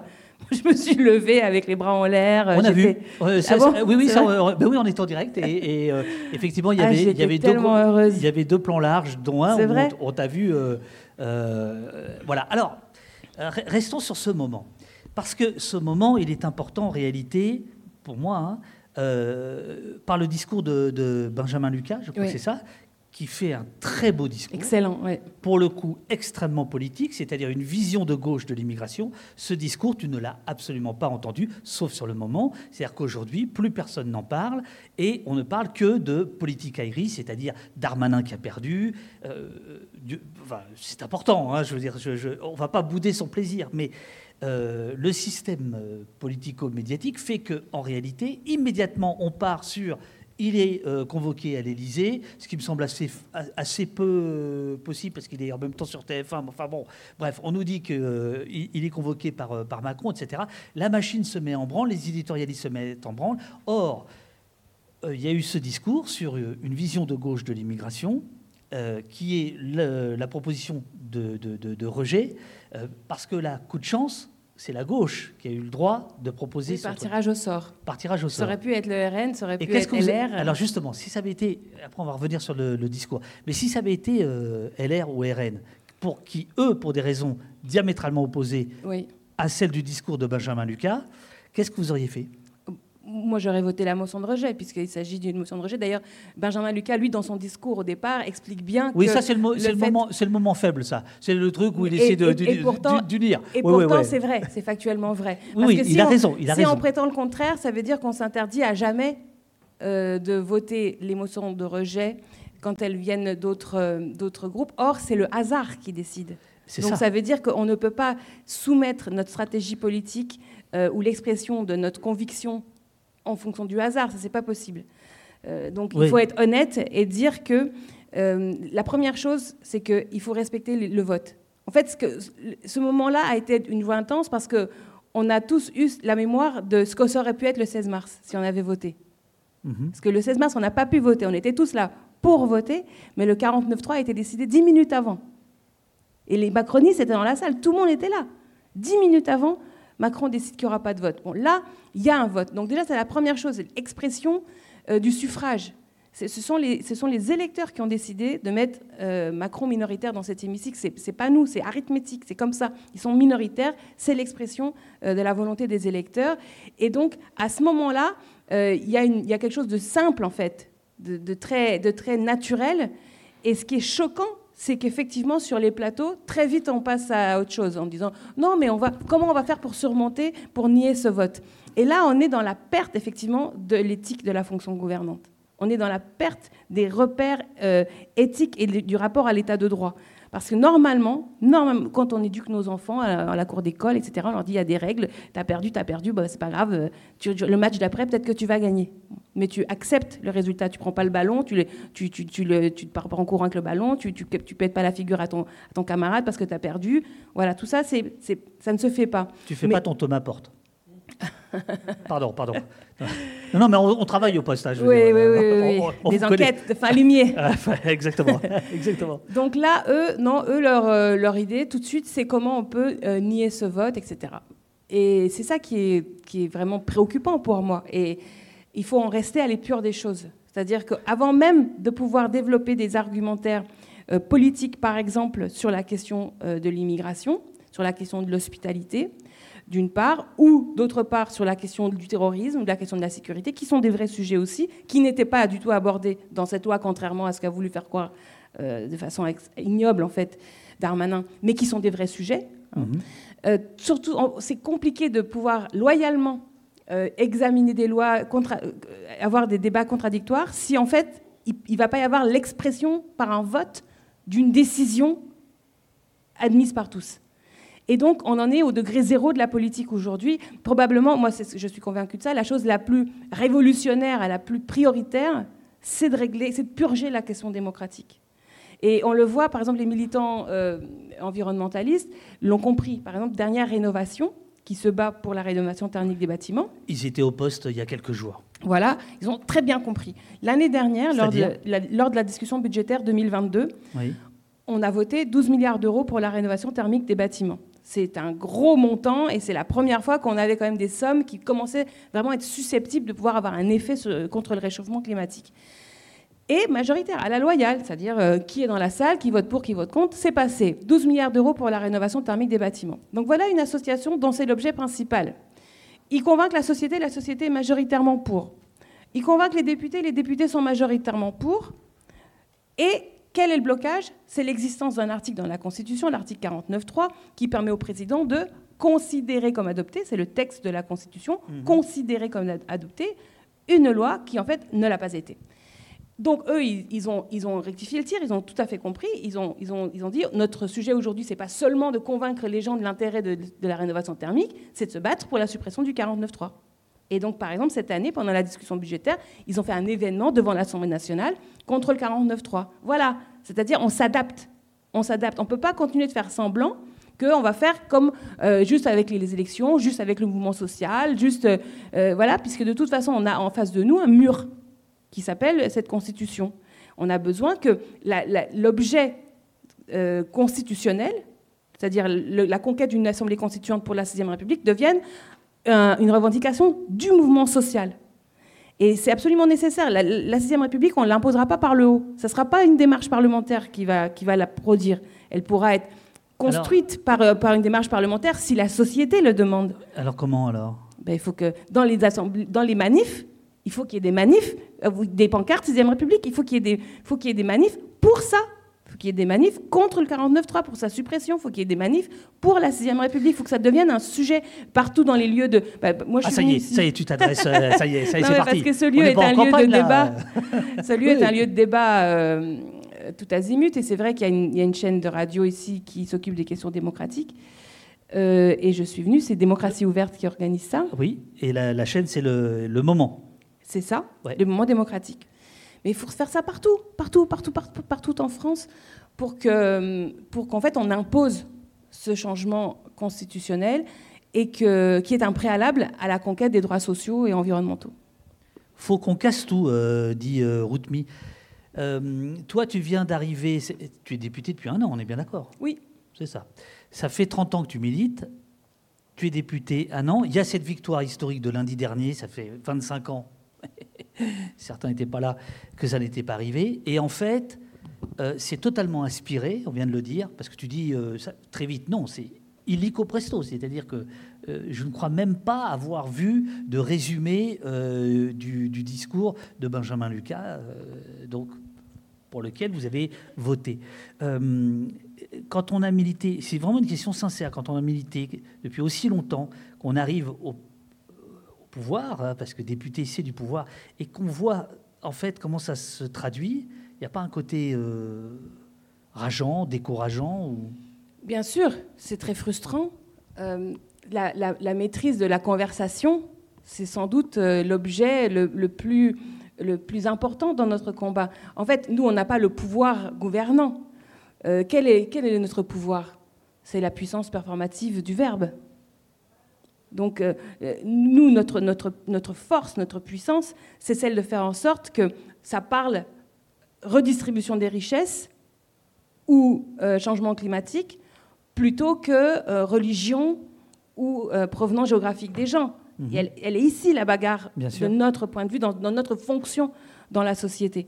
Alors, sur cette loi euh, Darmanin, euh, la, gauche aurait pu être encore plus effacée, hein, encore plus effacée, parce qu'au départ, du point de vue du système médiatique et du gouvernement, la seule discussion, c'était une discussion interne entre la droite, l'extrême droite, et à la limite des composantes des macronistes autour de Sacha Ollier qui voulaient des mesures de régularisation partielle. Bon. Mais la gauche, elle était totalement effacée. L'idée qu'elle puisse peser sur cette discussion était exclue ab initio. Mais néanmoins, elle s'est quand même affirmée. Ah, L'allocution latine, c'est toujours un truc qui fait du, bien. C'est des juristes, ça c'est mon côté juriste. Ah, c'est ça, très bien. On est comme ça. Dès le départ, ab initio. Euh, il y a eu des meetings, quand même, la semaine d'avant euh, l'examen de la loi. Il y a eu des, un meeting à la Bellevilloise à Paris, il y a eu un meeting à Saint-Ouen, il y a eu, bon, la gauche, la NUPES s'est affirmée de façon unie, et c'était pas, c'était pas joué d'avance. Donc ça, au moins, ça a donné un certain protagonisme à cette vision de la gauche sur le débat euh, sur l'immigration, euh, pour focaliser davantage, par exemple, sur les questions d'accueil, plutôt que sur, euh, proprement dit, le contrôle migratoire. Et puis heureusement, on a aussi la chance effectivement que, que ce soit le groupe écolo qui a été tiré au sort pour la motion de rejet et que, et que Benjamin a fait un, formidable travail. De toute façon, ce, débat-là dans la société, il continuera. Pourquoi? Parce que ça fait, ça fait 230 ans, alors toi tu es un peu anard, donc je ne sais pas si on a les mêmes références par rapport à ça, mais ça fait depuis la Révolution française qu'on a affirmé... Toi tu es trotskiste? Jamais, jamais été trotskiste. Ah bon, ça va, donc, je ne te parle pas de Kronstadt. je serai avec toi sur ça. Euh, la, République, l'idée de République, euh, c'est l'idée que, que donc on arrache la souveraineté. Alors, reprenons à zéro. La souveraineté est la caractéristique de celui qui n'a pas de maître. Ah, bien. Tu sais me parler. Au Moyen Âge, ah le souverain est le roi. Non, c'est encore la définition aujourd'hui. D'accord? Qui est le souverain? Euh, sous, sous, sous, la, sous la monarchie Le roi. Et que fait la Révolution française? Elle arrache la souveraineté entre les mains du roi pour la proclamer, la prendre entre les mains du peuple. Bon. À ce moment-là, le peuple se constitue comme euh, communauté agissante, souveraine. Et donc là, la question de savoir euh, quelle est sa couleur de peau, quelle est sa religion, tout ça, euh, c'est mm. tout à fait annexe. Et donc c'est l'affirmation d'une nation qui est une nation civique et pas une nation ethnique. Mais ça, c'est refusé dès le départ par euh, la réaction dès le départ. Mmh. Euh, la guerre civile, euh, tout de suite. Et puis, et puis en 230 ans, il y a eu plein de résurgences de, de, cette partie de la France qui refuse cette acception-là de notre nation. Que ce soit le bonapartisme, que ce soit les, restaurations diverses de la monarchie, que ce soit la Seconde Guerre mondiale, Vichy. Bon, et puis aujourd'hui, l'extrême droite, le péniste, elle incarne voilà, cette, cette tradition de gens qui disent c'est pas vrai, notre nation n'est pas une nation civique, c'est une nation ethnique. Et longtemps on a pensé que en fait ce débat était clos, que c'est pas vrai, on avait gagné, qu'il y mhm. avait, qu'il y avait, ça y est, c'était, c'était immuable, que c'était immuable, que les Français se, regardaient dans la glace et se disaient nous sommes une nation civique. Eh ben, je pense qu'en fait euh, les fachos ont quand même réussi à réouvrir cette discussion. Je pense qu'on gagnera, ah, mhm. mais ils ont rouvert la discussion. Ils ont semé le doute dans la tête de certains Français sur cette idée-là, de savoir euh, est-ce que, nous sommes une nation civique ou est-ce que nous sommes une nation ethnique? Donc on n'y coupera pas, et il y aura de ces discussions-là. Euh, avec des conflits, des conflits de principes très puissants. Euh, l'hospitalité, par exemple. L'hospitalité qui existe dans toutes les religions, dans toutes les civilisations, qui est une injonction absolument universelle partout, à telle enseigne que lorsqu'il y a des, des, règles de contrôle migratoire dans les pays, il faut souvent, du point de vue des, gouvernants, mettre en place des politiques de, criminalisation de l'hospitalité parce que les gens, naturellement, sont dans l'hospitalité. C'est le cas de Cédric Héroux, par exemple, qui a dû aller jusqu'au Conseil constitutionnel pour, pour faire valoir le principe de solidarité, de fraternité. Et, mais il a gagné contre des lois de, de, qui criminalisaient l'hospitalité. En Italie, c'est pareil, avec le maire de Riace, Mimo Lucano, mhm. qui avait recueilli les naufragés sur la plage de Riace, qui avait mis en place un système vertueux d'accueil et qui s'est pris plusieurs années de tôle sur la base de ces, de, ces règles qui criminalisent l'hospitalité. Donc s'il y a besoin de règles qui criminalisent, c'est que les gens naturellement sont dans l'hospitalité. Donc moi, je ne crois pas qu'on ait perdu cette bagarre-là. Elle continuera et elle est concomitante à la question sociale, elle est concomitante avec la question démocratique, elle est très très proche de la question démocratique aussi, pour savoir qui est le souverain en fait. C'est très proche comme discussion. Si, on, pense que le souverain, bah, ça doit être tout le monde, euh, et qu'on se gouverne ensemble, ça veut dire qu'on ne peut pas y avoir des sous-catégories de citoyens. Et on l'a vu, on le voit, on est dessus là, par exemple, quand il y a eu le meurtre de la Tour Eiffel. Le meurtre de la Tour Eiffel, euh, c'est un ressortissant français, il est né à Neuilly-sur-Seine. Et alors qu'a dit l'extrême droite? Ils ont dit, ah mais il est français de parents étrangers. Donc il faut remettre en cause le droit du sol. Bien sûr. En fait, un coup, on a l'impression qu'on s'en prend aux sans-papiers. Un coup, on a l'impression qu'on s'en prend aux immigrés, ceux qui viennent, euh, qui descendent de l'avion. On a l'impression qu'on s'en prend aux immigrés, euh, ceux qui sont arrivés après l'âge de 13 ans ou que sais-je. Et en fait, on s'aperçoit qu'on s'en prend à des millions de Français dont la, nationalité euh, est, pas de plusieurs générations. Et ça, ça, c'est la graine de la guerre civile. Parce que si, entre, Français, on commence à dire non, mais toi, tu as les premières zones, deuxième zone, troisième zone de Français, Là, à la fin, ça ne termine, ça se termine pas pacifiquement.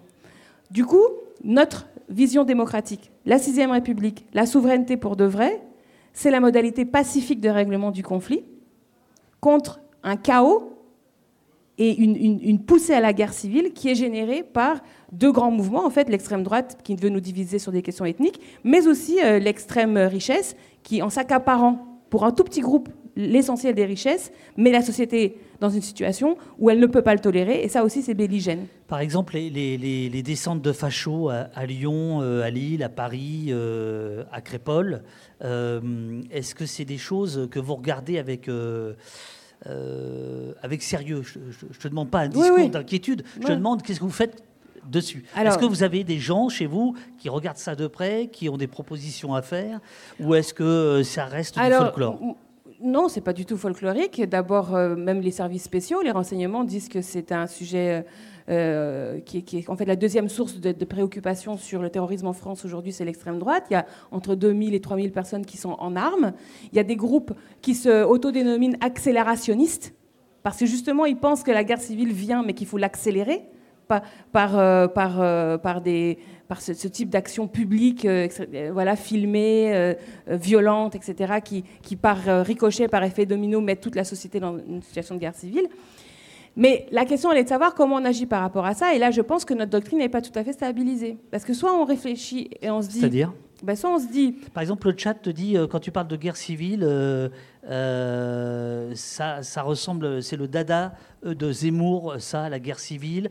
certains disent que c'est un discours de, de, parler, de faire, mm. en tout cas de faire peur avec euh, l'idée de guerre civile, serait un discours d'extrême droite. Alors, alors, il faut à la fois être, être, lucide sur le fait que eux, c'est leur objectif. Oui. Mais en effet, là où je suis d'accord avec cette prévention, c'est que la façon de l'éviter, c'est pas de parler du soir au matin de guerre civile. Je suis d'accord avec ça. C'est-à-dire que euh, nous, on doit incarner la paix, on doit incarner la concorde, la fraternité, pas le zbeul et, la réponse violente. Et c'est là où, il peut y avoir peut-être des, nuances entre nous. Parce que, par exemple. Tu, penses que. Oui, enfin, vas-y. Je prends l'exemple. Les jeunes de la jeune garde qui s'organisent, euh, ils, font des entraînements, etc. Ils, vont dans les rues de Lyon pour protéger euh, les jeunes face aux ratonnades. C'est louable et on comprend pourquoi ils le font. Et on se dit, ils font le travail que fait pas la police.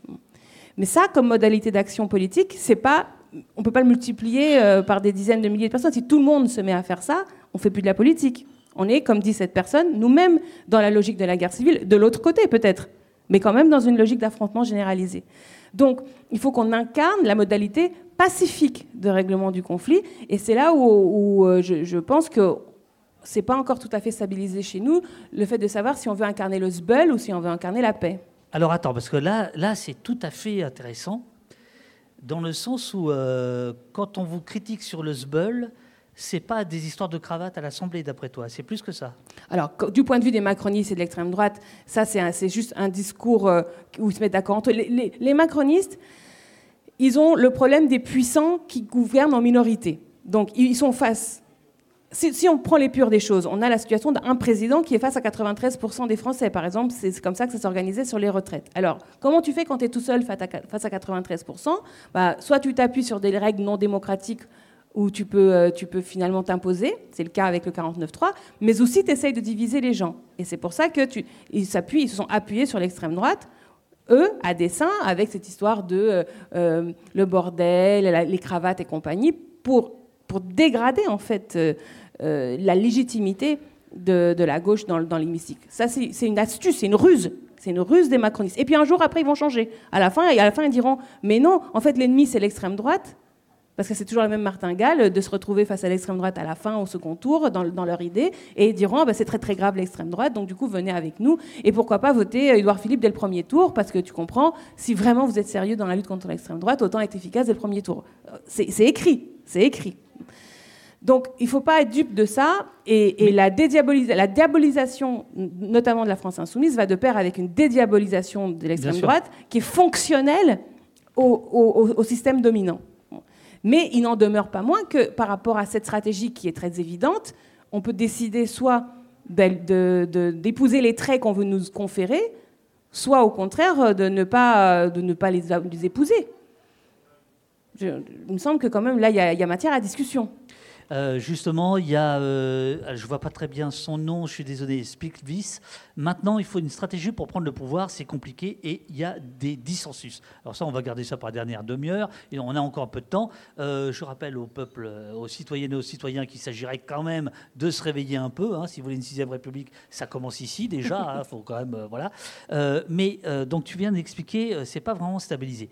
Vous avez, enfin vous, la, France insoumise, un rapport étrange, me semble-t-il, euh, avec la violence, et notamment la violence militante. Euh, alors là, fait comme si on n'était pas sur Twitter, parce que je crois qu'il y a beaucoup, beaucoup de monde sur Twitter. Je redis aux gens de Twitter, venez donc sur oposte.fr, c'est là où il fait bon vivre, euh, c'est là où on est en direct, etc. etc. Sur la violence, que j'appellerais... on va parler d'abord de l'engagement physique. Sainte-Soline, par exemple on sent que euh, vous n'êtes pas à l'aise avec la question de l'engagement physique, que vous avez peur qu'on vous accuse d'être euh, euh, la, vitrine légale du Black Bloc, d'être les, les représentants. Il y a des mots parfois qui sont étranges. je ne parle pas de toi, je parle de. Mais moi, je répète. De la notabilisation pour moi, cette, euh, cette dichotomie entre d'une part notabilisation et d'autre part acceptation de la violence, c'est un piège absolu. C'est un piège absolu. Parce que euh, le système nous veut violents. À, chaque fois qu'il y a, par exemple, il y, avait, il y a des grandes mobilisations, on termine, ça termine à la fin de la journée avec euh, une poubelle qui brûle, un abribus qui brûle, etc. Donc c'est totalement fonctionnel au discours des puissants que d'avoir ces traits-là. Donc, euh, ce c'est pas vrai que ça aide la cause euh, de pouvoir euh, être dans une, dans, une militarisation des conflits sociaux. nous ne gagnerons pas si les conflits sociaux sont militarisés, pour la raison qu'on n'a pas l'appareil d'État, on n'a pas l'appareil policier, on n'a pas l'appareil militaire, et qu'à la fin, tout ce qu'on fera, c'est qu'il y aura à nouveau des gens éborgnés, des gens mutilés, des gens morts. Pendant que pendant ce temps-là, nous, hein, à 5 000 euros par mois dans l'hémicycle, on dit ah, euh, allez, allez dans les rues mettre le sbeul. Là, là pour moi, là, pour moi, c'est une ligne rouge là. Euh, je ne dis pas que ça ne viendra pas un jour où il faudra se battre. Et j'espère bien que ceux qui, qui, ont le courage physique seront les premiers sur la barricade et, pas, et pas derrière. D'accord? Mais aujourd'hui, parler à la jeunesse notamment en leur disant ce qu'il ce qu a lieu de faire, c'est de préparer l'affrontement physique, c'est en fait signer la défaite. Parce que nous ne gagnerons que si nous arrivons à faire émerger une majorité pour un programme politique différent. Et ce programme politique, il doit être pacifique. En fait, personne ne veut euh, le caractère anxiogène de la violence. Personne. Personne ne veut ça. Personne ne se réveille le matin en se disant Ah, j'ai peur que mes enfants euh, craignent pour, pour euh, leur intégrité physique. La tranquillité publique, c'est un droit euh, pour tout le monde. Et le fait d'avoir une vision romantique par rapport à ça, gauchiste, par rapport à ça. Ça y est, ça y est. Je, pense que ça n'aide absolument pas à construire les grandes majorités. Mais tu ne penses pas qu'il peut y avoir aussi une vertu euh, libératrice de, la violence? Tu ne penses pas que... Euh, je, vraiment, je, fais... je sais pas, elle va faire de la boxe alors, je sais pas, va, va faire du jogging. Il y a, il y a des... Ah oui, ça, non mais est-ce que je veux dire... Ça, alors ouais, ça, du jogging pour non, moi mais la politique, ah elle n'est pas là pour régler les névroses euh, et les, des gens. Quoi. Non mais je, te dis ça par rapport à ce que tu disais tout à l'heure sur la 6 République. Elle ne pourrait s'imposer que par des manifestations, par...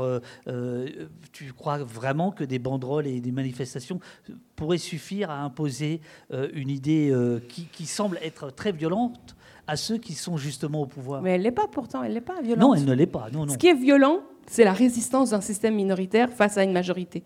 Ça, c'est nécessairement violent.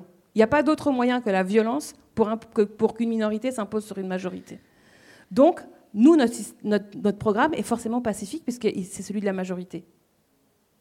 Donc pourquoi est-ce qu'on aurait besoin de la violence pour imposer la volonté générale? Qu'en disent les jeunes euh, camarades? Ah, ben très bien. Non, non, ne, levez pas la main. Levez-vous, prenez le micro, ou alors, euh, oui, allez-y, allez-y.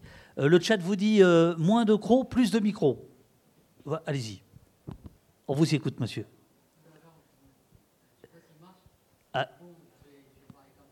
Voilà, oui. ça marche. Oui, t'adores. Merde. Tout l'heure, je voudrais saluer David. Euh, j'ai vu vos différents reportages et vos différents films, notamment euh, Un pays qui se devient sage. Bon, par, par honnêteté, par souci de, clarté, euh, qu'on ne fait pas dans les médias, je vais le dire, je, suis de la circo de, de, Raquel Garrido et je suis un militant de la France Insoumise, mais j'ai fait partie des, des, Gilets jaunes aussi. Ce que la députée ne dit pas, et je pense qu'elle ne pourrait pas le dire, c'est qu'on est plus là en tant que mouvement politique, notamment pour éviter que cette violence soit parce que dans tous les, dans tous les conflits sociaux, et notamment dans tous les conflits d'indépendance, dans, tous les dans, tous les conflits de, décolonisation, vous avez toujours le côté pacifique, le côté politique et le côté euh, insurrectionnel, le côté un peu, ce qu'on pourrait dire, euh, violent. Là, la question, c'est de dire, nous, en tant que politique, nous, en tant que euh, mouvement politique ou en tant qu'organisation, qu'est-ce qu'on fait, qu'est-ce qu'on propose pour que la violence euh, pour que la seule alternative soit pas la violence? Par exemple, moi j'ai participé énormément aux Gilets jaunes, même euh, je subis un procès politique en ce moment-là. La question c'est de savoir à quel moment on propose une alternative assez, assez, euh, assez solide, assez, je veux dire assez, assez conséquente, quoi, pour que cette violence elle se, elle s'exprime pas dans la rue et qu'il n'y a pas une, une répression mais assez phénoménale inédite. Moi, personnellement, j'ai des gilets jaunes jusqu'à la réforme des retraites.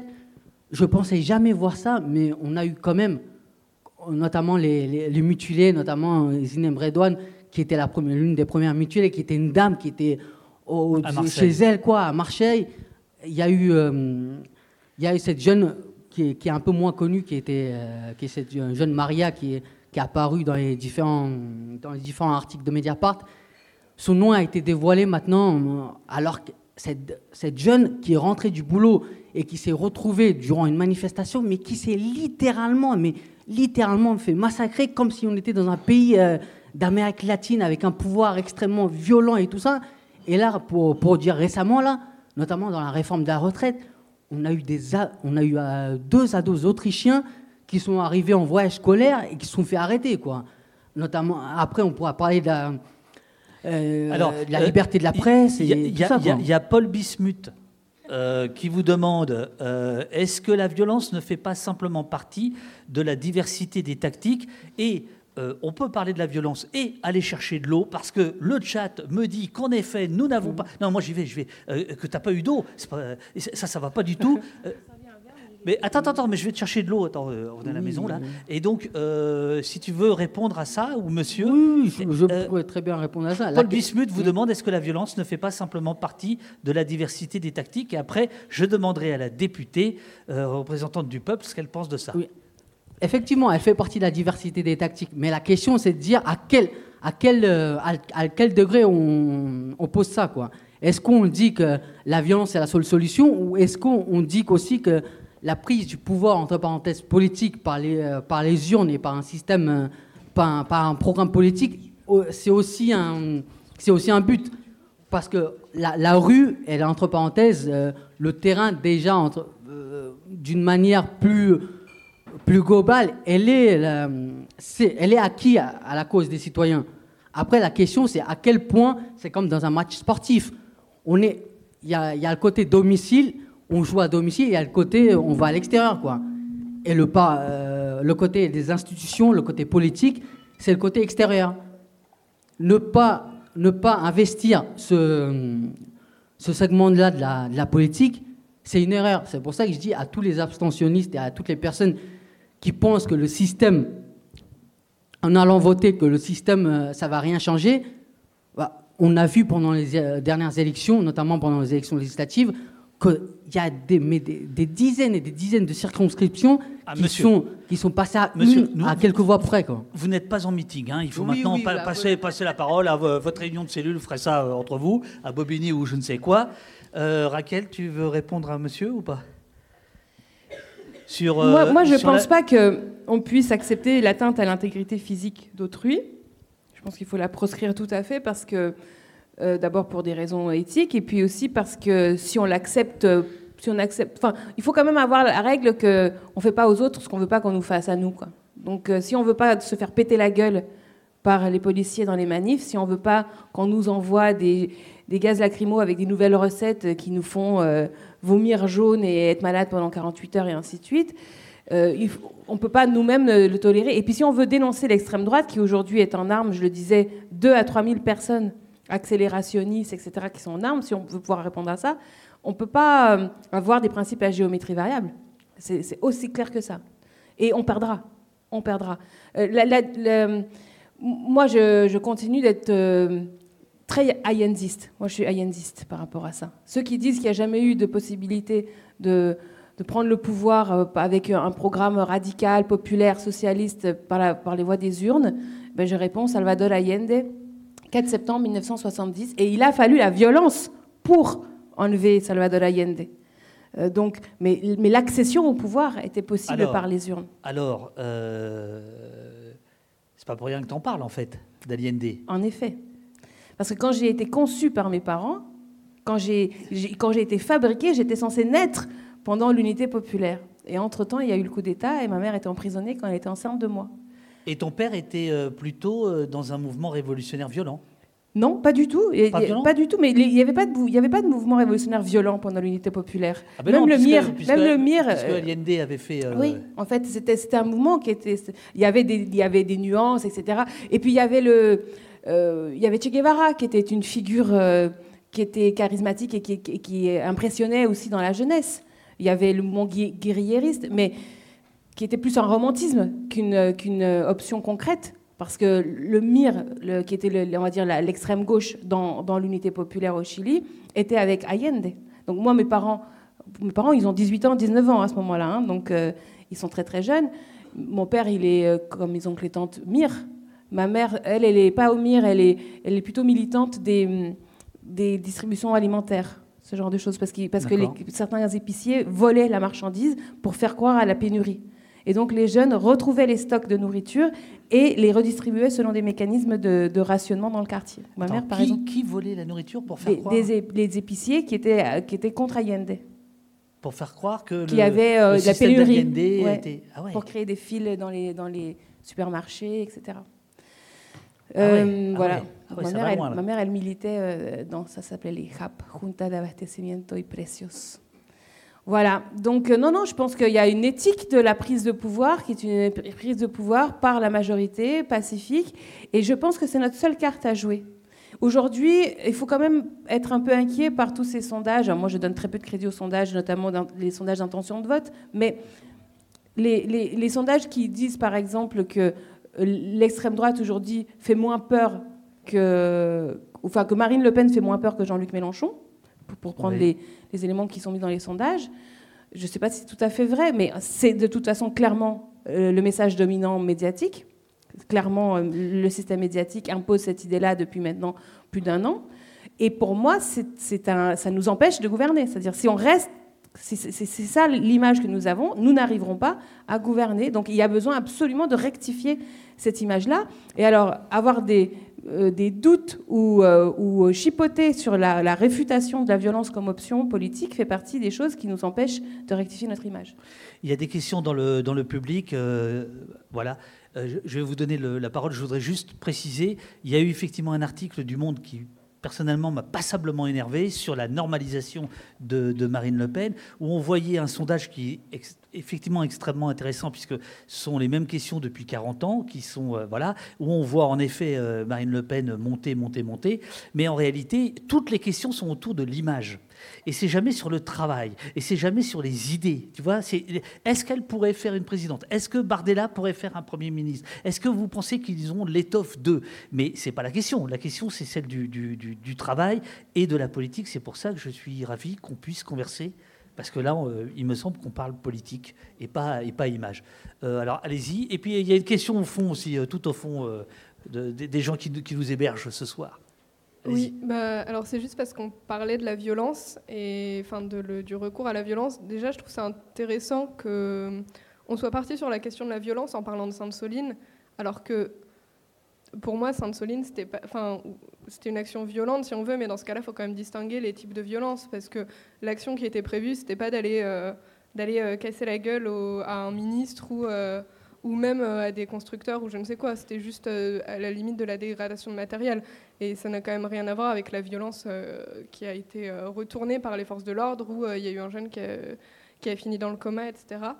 Et puis aussi, donc, bah, c'est vrai que du coup, vous parliez de la jeunesse, parce que souvent, c'est beaucoup la jeunesse qui se mobilise de manière un peu plus musclée. Mais en fait, le truc, c'est que la, la jeunesse euh, là euh, actuelle. Alors peut-être que je romantise ce que c'était avant, mais moi je me considère comme jeune, j'ai 23 ans, je pense que ça va. Euh, et, j'ai vraiment l'impression d'être. Ah oui, c'est jeune, oui, oui. d'être entrée, enfin que le moment où j'ai commencé à un peu m'intéresser à la politique, à vouloir un peu faire un blocus de lycée, enfin voilà, c'était vraiment un moment où en fait on, assimilait que bah, si on allait même juste aller en manif, on pouvait finir euh, mutilé, éborgné. Euh, enfin euh, voilà, donc c'est c'est assez difficile de dire non mais la, solution n'est pas violente quand on a l'impression qu'en fait même juste aller en manif sans intention particulière de dégrader des choses ou quoi, c'est bah, un acte violent dans le sens où on sera confronté à de la violence et puis, et puis après, il y a eu l'exemple récent de la mobilisation contre la réforme des retraites, où il y a eu beaucoup, beaucoup de manifestations qui se sont passées très, très bien. Il y a eu peut-être une trottinette en feu à droite à gauche, mais bon, il y avait quand même très peu de dégradation. Enfin, on avait presque l'impression que, que certaines chaînes cherchaient absolument à trouver le, feu de poubelle pour dire qu'il y avait des dégradations. Enfin, voilà et ça n'a pas marché. Et il y, a eu, le 49.3, et suite au 49.3, là, il y a eu des, manifs euh, sauvages, nocturnes, un peu, bah, plus, euh, un peu plus violentes. Et là, alors, ils n'ont pas reculé sur la question des retraites, mais par contre, il me semble que pour calmer les jeunes, parce que c'était les jeunes qui étaient dehors, ils, ont un peu jeté un os à la, à la jeunesse en disant bon, euh, du coup, on va pas généraliser le SNU, vous inquiétez pas, c'est sûrement plus ça qui vous préoccupe. Et donc, en fait, on a l'impression que bah, c'est ça qui marche. Parce qu'en fait, il faut leur faire peur et qu'il il faut ça pour leur faire peur. Et donc, c'est quand même très compliqué, du coup, d'admettre que non, on va, on, va faire les choses pacifiquement et tout ça. Quand, dans les faits, les seuls moments où on obtient des, on arrive à gratter des petites, des petites miettes, c'est par euh, la violence. Tu veux réagir? Oui, moi je pense qu'on ce mouvement des, retraites, et, mais vous l'avez dit vous-même, il a été puissant. Donc on ne peut pas dire qu'on ne s'est pas assez mobilisé. Et de deux choses l'une, soit on, met l'accent sur le fait que ça a été compris à très large échelle dans le pays qu'on avait un problème institutionnel. Parce que pour moi, il y a un avant et après le 16 mars dans la compréhension euh, du système institutionnel par les Français à très large échelle. Il y a une chose qui est de parler de 6 République, euh, parler de 49-3 dans des colloques de sachants ou dans des partis ou dans des programmes très pointus. Je rappelle quand même que la campagne, même la campagne Mélenchon 2022, n'était pas axée sur la 6 République. Hein. Euh, je veux dire, les gens de très très loin n'ont pas perçu même ces aspects-là. Pour moi, la naissance de, la possibilité d'un mouvement populaire sur la 6ème République, ça naît le 16 mars, quand tout le monde est devant la télé et qu'il y a le 49-3. Et donc, ça veut dire qu'à ce moment-là, c'est ça qu'il faut qu'on travaille aujourd'hui. Pour moi, on ne travaille pas assez. Pour moi, là, depuis le 16 mars, on devrait être dans une grande campagne euh, large, mobilisée, avec, euh, se fédérer avec les syndicats, avec les associations, euh, partout, dans les lieux de travail, dans les facs, etc., sur la fabrication de cette sixième République-là. Et du coup, ça amoindrit la nécessité d'accepter la violence comme, comme modalité de lutte décidé par l'adversaire. Parce que de toute façon, on est d'accord que c'est décidé par l'adversaire. C'est-à-dire que c'est euh, le système euh, qui choisit d'utiliser la police, non pas pour lutter contre la délinquance et la criminalité, mais pour faire la gestion politique d'une opposition sociale qui, au demeurant, est majoritaire. Et comme elle est majoritaire, donc on ne peut pas faire autrement que, terroriser les gens, en fait. Hein. C'est-à-dire leur faire peur. Euh, moi, jusqu'au gilet jaune, de ma vie entière, j'avais jamais eu peur de manifester. C'est au moment des Gilets jaunes que j'ai commencé à avoir peur euh, de me prendre parce que les gars, ils nous, ils nous, ciblaient comme ça, ils nous suivaient. Avec les LBD, ils nous suivaient comme ça. Euh, on se prenait des, grenades lacrymo qui étaient des fois pour nous, vraiment pour nous. Elles étaient à, nos pieds pour, pour, nous faire du mal physiquement. Euh, les copains, etc., mutilés, borgnés, etc. Et c'est vrai que je comprends quand on est jeune de, de, que, de se dire je perds espoir dans, dans dans la possibilité même d'une manifestation euh, pacifique. Je, pense qu'il ne faut pas, faire pas perdre espoir, mais par contre, il ne faut pas avoir la naïveté que dans le cadre institutionnel actuel, ça peut marcher. Voilà, moi, c'est ça que je regrette, c'est les gens qui disent on manifeste, on manifeste, on manifeste, comme si la revendication d'elle-même, substantielle, qu'elle soit sociale ou environnementale, pouvait euh, ne pas traiter la question préalable qui est la question démocratique. Ça, ce serait ça ma, ma, réponse à ce stade. je, pense qu'on n'a pas encore fait, on n'a pas testé l'option de la revendication démocratique. Ça n'a pas été fait encore correctement, avec diligence, avec sérieux. Voilà, ça n'a pas encore été fait. Donc essayons de faire ainsi. Et pour faire ça, il faut être clair sur le fait que notre option, elle est pacifique. De toute façon, la seule façon d'avoir des mouvements de masse, c'est si c'est pacifique. La seconde où vous avez la violence, vous perdez des milliers et des millions de gens avec vous. Parce que vous ne pouvez pas aller manifester avec vos poussettes, vous ne pouvez pas manifester avec vos, enfants. D'ailleurs, si vous êtes parent, vous dites à vos enfants, n'y va pas. Euh, bon, donc, euh, euh, à partir du moment où il y a la crainte d'être de de, atteint dans son intégrité physique, on n'est plus dans l'option démocratique qui est de faire valoir la volonté de la majorité sur ces minorités oligarchiques. oligarchie, c'est ça que ça veut dire, hein, c'est le gouvernement des peu. Donc oligos. Oligos, c'est eux. Nous, c'est tous les autres. Donc, dans tous les autres, normalement, il doit pouvoir s'imposer s'il y, a y a une démocratie. Si ça, ça marche, on devrait pas avoir besoin, euh, il ne devrait pas y avoir besoin de recourir à la, à la violence, parce que si on le fait, on, perd euh, la possibilité d'être tous contre oligos. À propos de, démocratie, euh, si tu veux prendre le micro, n'hésite pas, viens. ah voilà, il arrive, il arrive. À propos de démocratie, attends, on va attendre c'est le tenancier. C'est le tenancier de la cantine. Merci beaucoup, je suis l'aubergiste. L'aubergiste, voilà. Je vais vous poser une petite question, c'est peut-être une question conne en vérité. Mais euh, déjà, je voulais saluer euh, le fait que vous ayez mentionné Dernière Rénovation. C'est un collectif avec euh, lequel j'ai eu la chance et le, plaisir de pouvoir militer. Et c'est bien que vous reconnaissiez l'action qu'ils et elles font. moi, ma question, en fait, j'ai loupé, je pense, une partie de, la conversation que vous avez eue parce que ah, j'étais en train de tirer des bières, euh, on va pas se mentir. Mais au début, en, pour, euh, pour revenir à ce que vous disiez par rapport à, comment on pouvait transitionner vers une, sixième ou voir, j'ai même entendu, on peut sauter la sixième, on passe direct à la septième. Enfin, je crois qu'il y a eu des, comme ça des, des fantasmes. Mais ma question, elle portait plus sur quelles, quelles, étaient les, les techniques existantes, qu'est-ce qui pouvait quels exemples concrets on pouvait avoir aujourd'hui euh, de, techniques de prise de décision, qu'elles soient euh, par la démocratie directe, par euh, une, certaine forme de démocratie participative, par des techniques collégiales, et comment est-ce qu'en faisant un peu de la préfiguration, on pouvait imaginer ça et le voir travailler aujourd'hui, et, est-ce qu'on a des exemples de ça dans je sais que nous, dans, les collectifs militants, enfin dans les collectifs militants que j'ai rencontrés, c'est des choses qu'on met en place dans des, techniques de prise de, décision qui sont très inclusifs, etc. Et, c'est vrai qu'ailleurs, je ne sais pas, dans les mairies, dans, tout ce qui se fait au local, on a du mal à imaginer ça et on a du mal à voir transitionner un système qui a l'air vraiment vétuste vers quelque chose qui soit plus moderne et plus représentatif. Euh. Donc voilà, peut-être c'est une question un peu. Euh, mais euh, non, mais c'est une excellente. C'est une. C'est pas une bonne question au sens où il n'y a pas là quelqu'un qui questionne et quelqu'un qui répond, parce qu'en fait tout ceci, c'est l'objet qu'on va construire tous ensemble. Hein, c'est pour moi, c'est ça, faire de la politique aujourd'hui, c'est ça, c'est décider ensemble comment on décide. C'est la, la première question. Donc, par rapport à ça. Euh, par exemple, nous, on a mené un travail à l'Assemblée nationale. Moi, je, pilote un, je copilote un groupe de travail sur la Sixième République où on a auditionné euh, des professeurs de fac en droit constit, des historiens, des essayistes, enfin toutes sortes de gens qu'on a mis d'ailleurs de la société civile, on les a mis ensemble pour discuter. Et sans vouloir écrire d'avance une constitution, parce que ce serait le contraire de, la logique même qu'on cherche à promouvoir, il y a quand même des éléments qui commencent à être saillants euh, et, qui peuvent donner corps aussi à, quelque chose qui de l'ordre d'un désir aussi. Parce que pour avoir le désir de passer à autre chose, il faut quand même entrevoir un peu ce que ce serait.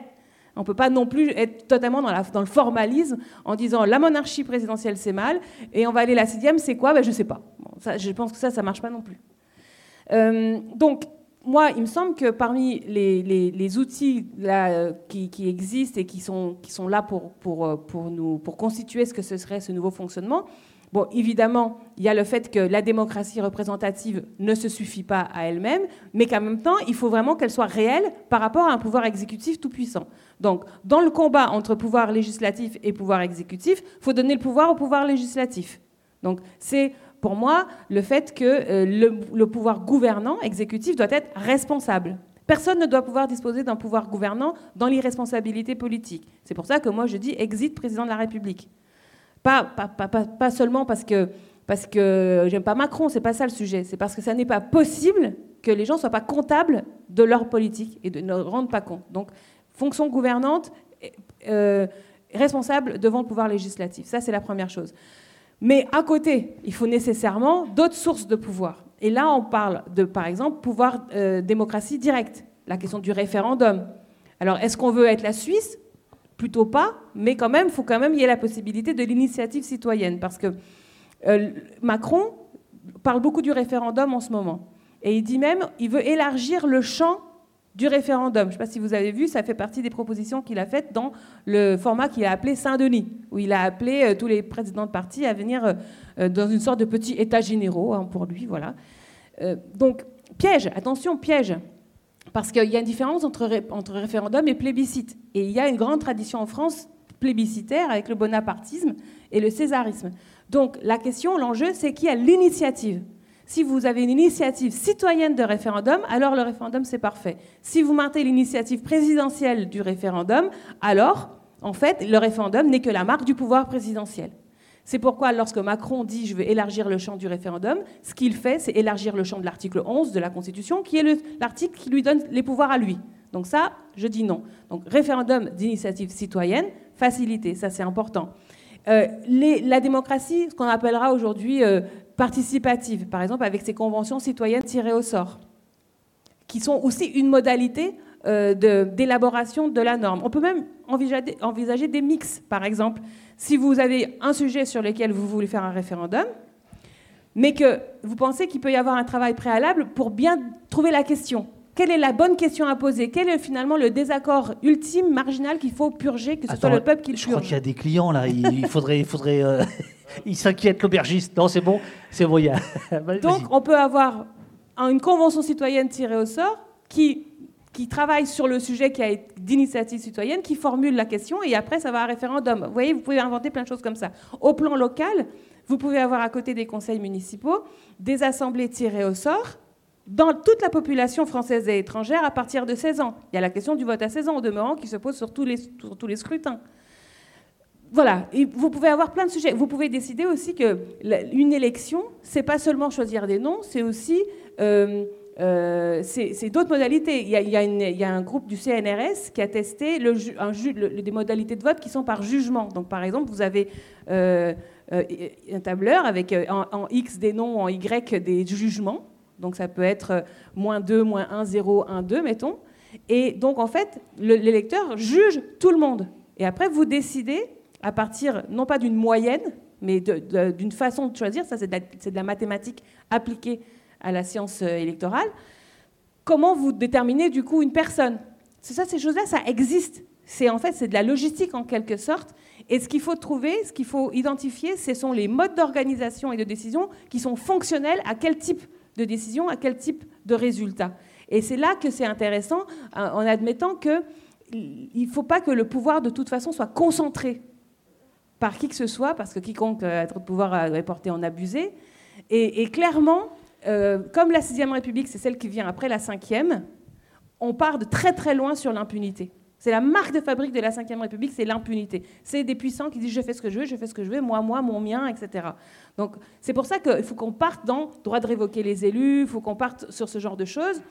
Euh, quitte à, après, dans une septième république, peut-être, euh, parce qu'on me dit, il y, a, neuf pays de l'Union européenne où il y a des présidents qui inaugurent des, chrysanthèmes et qui sont pourtant élus par le peuple, et c'est pas un problème. Ok, très bien, si c'est ça que veulent les Français, faisons ça.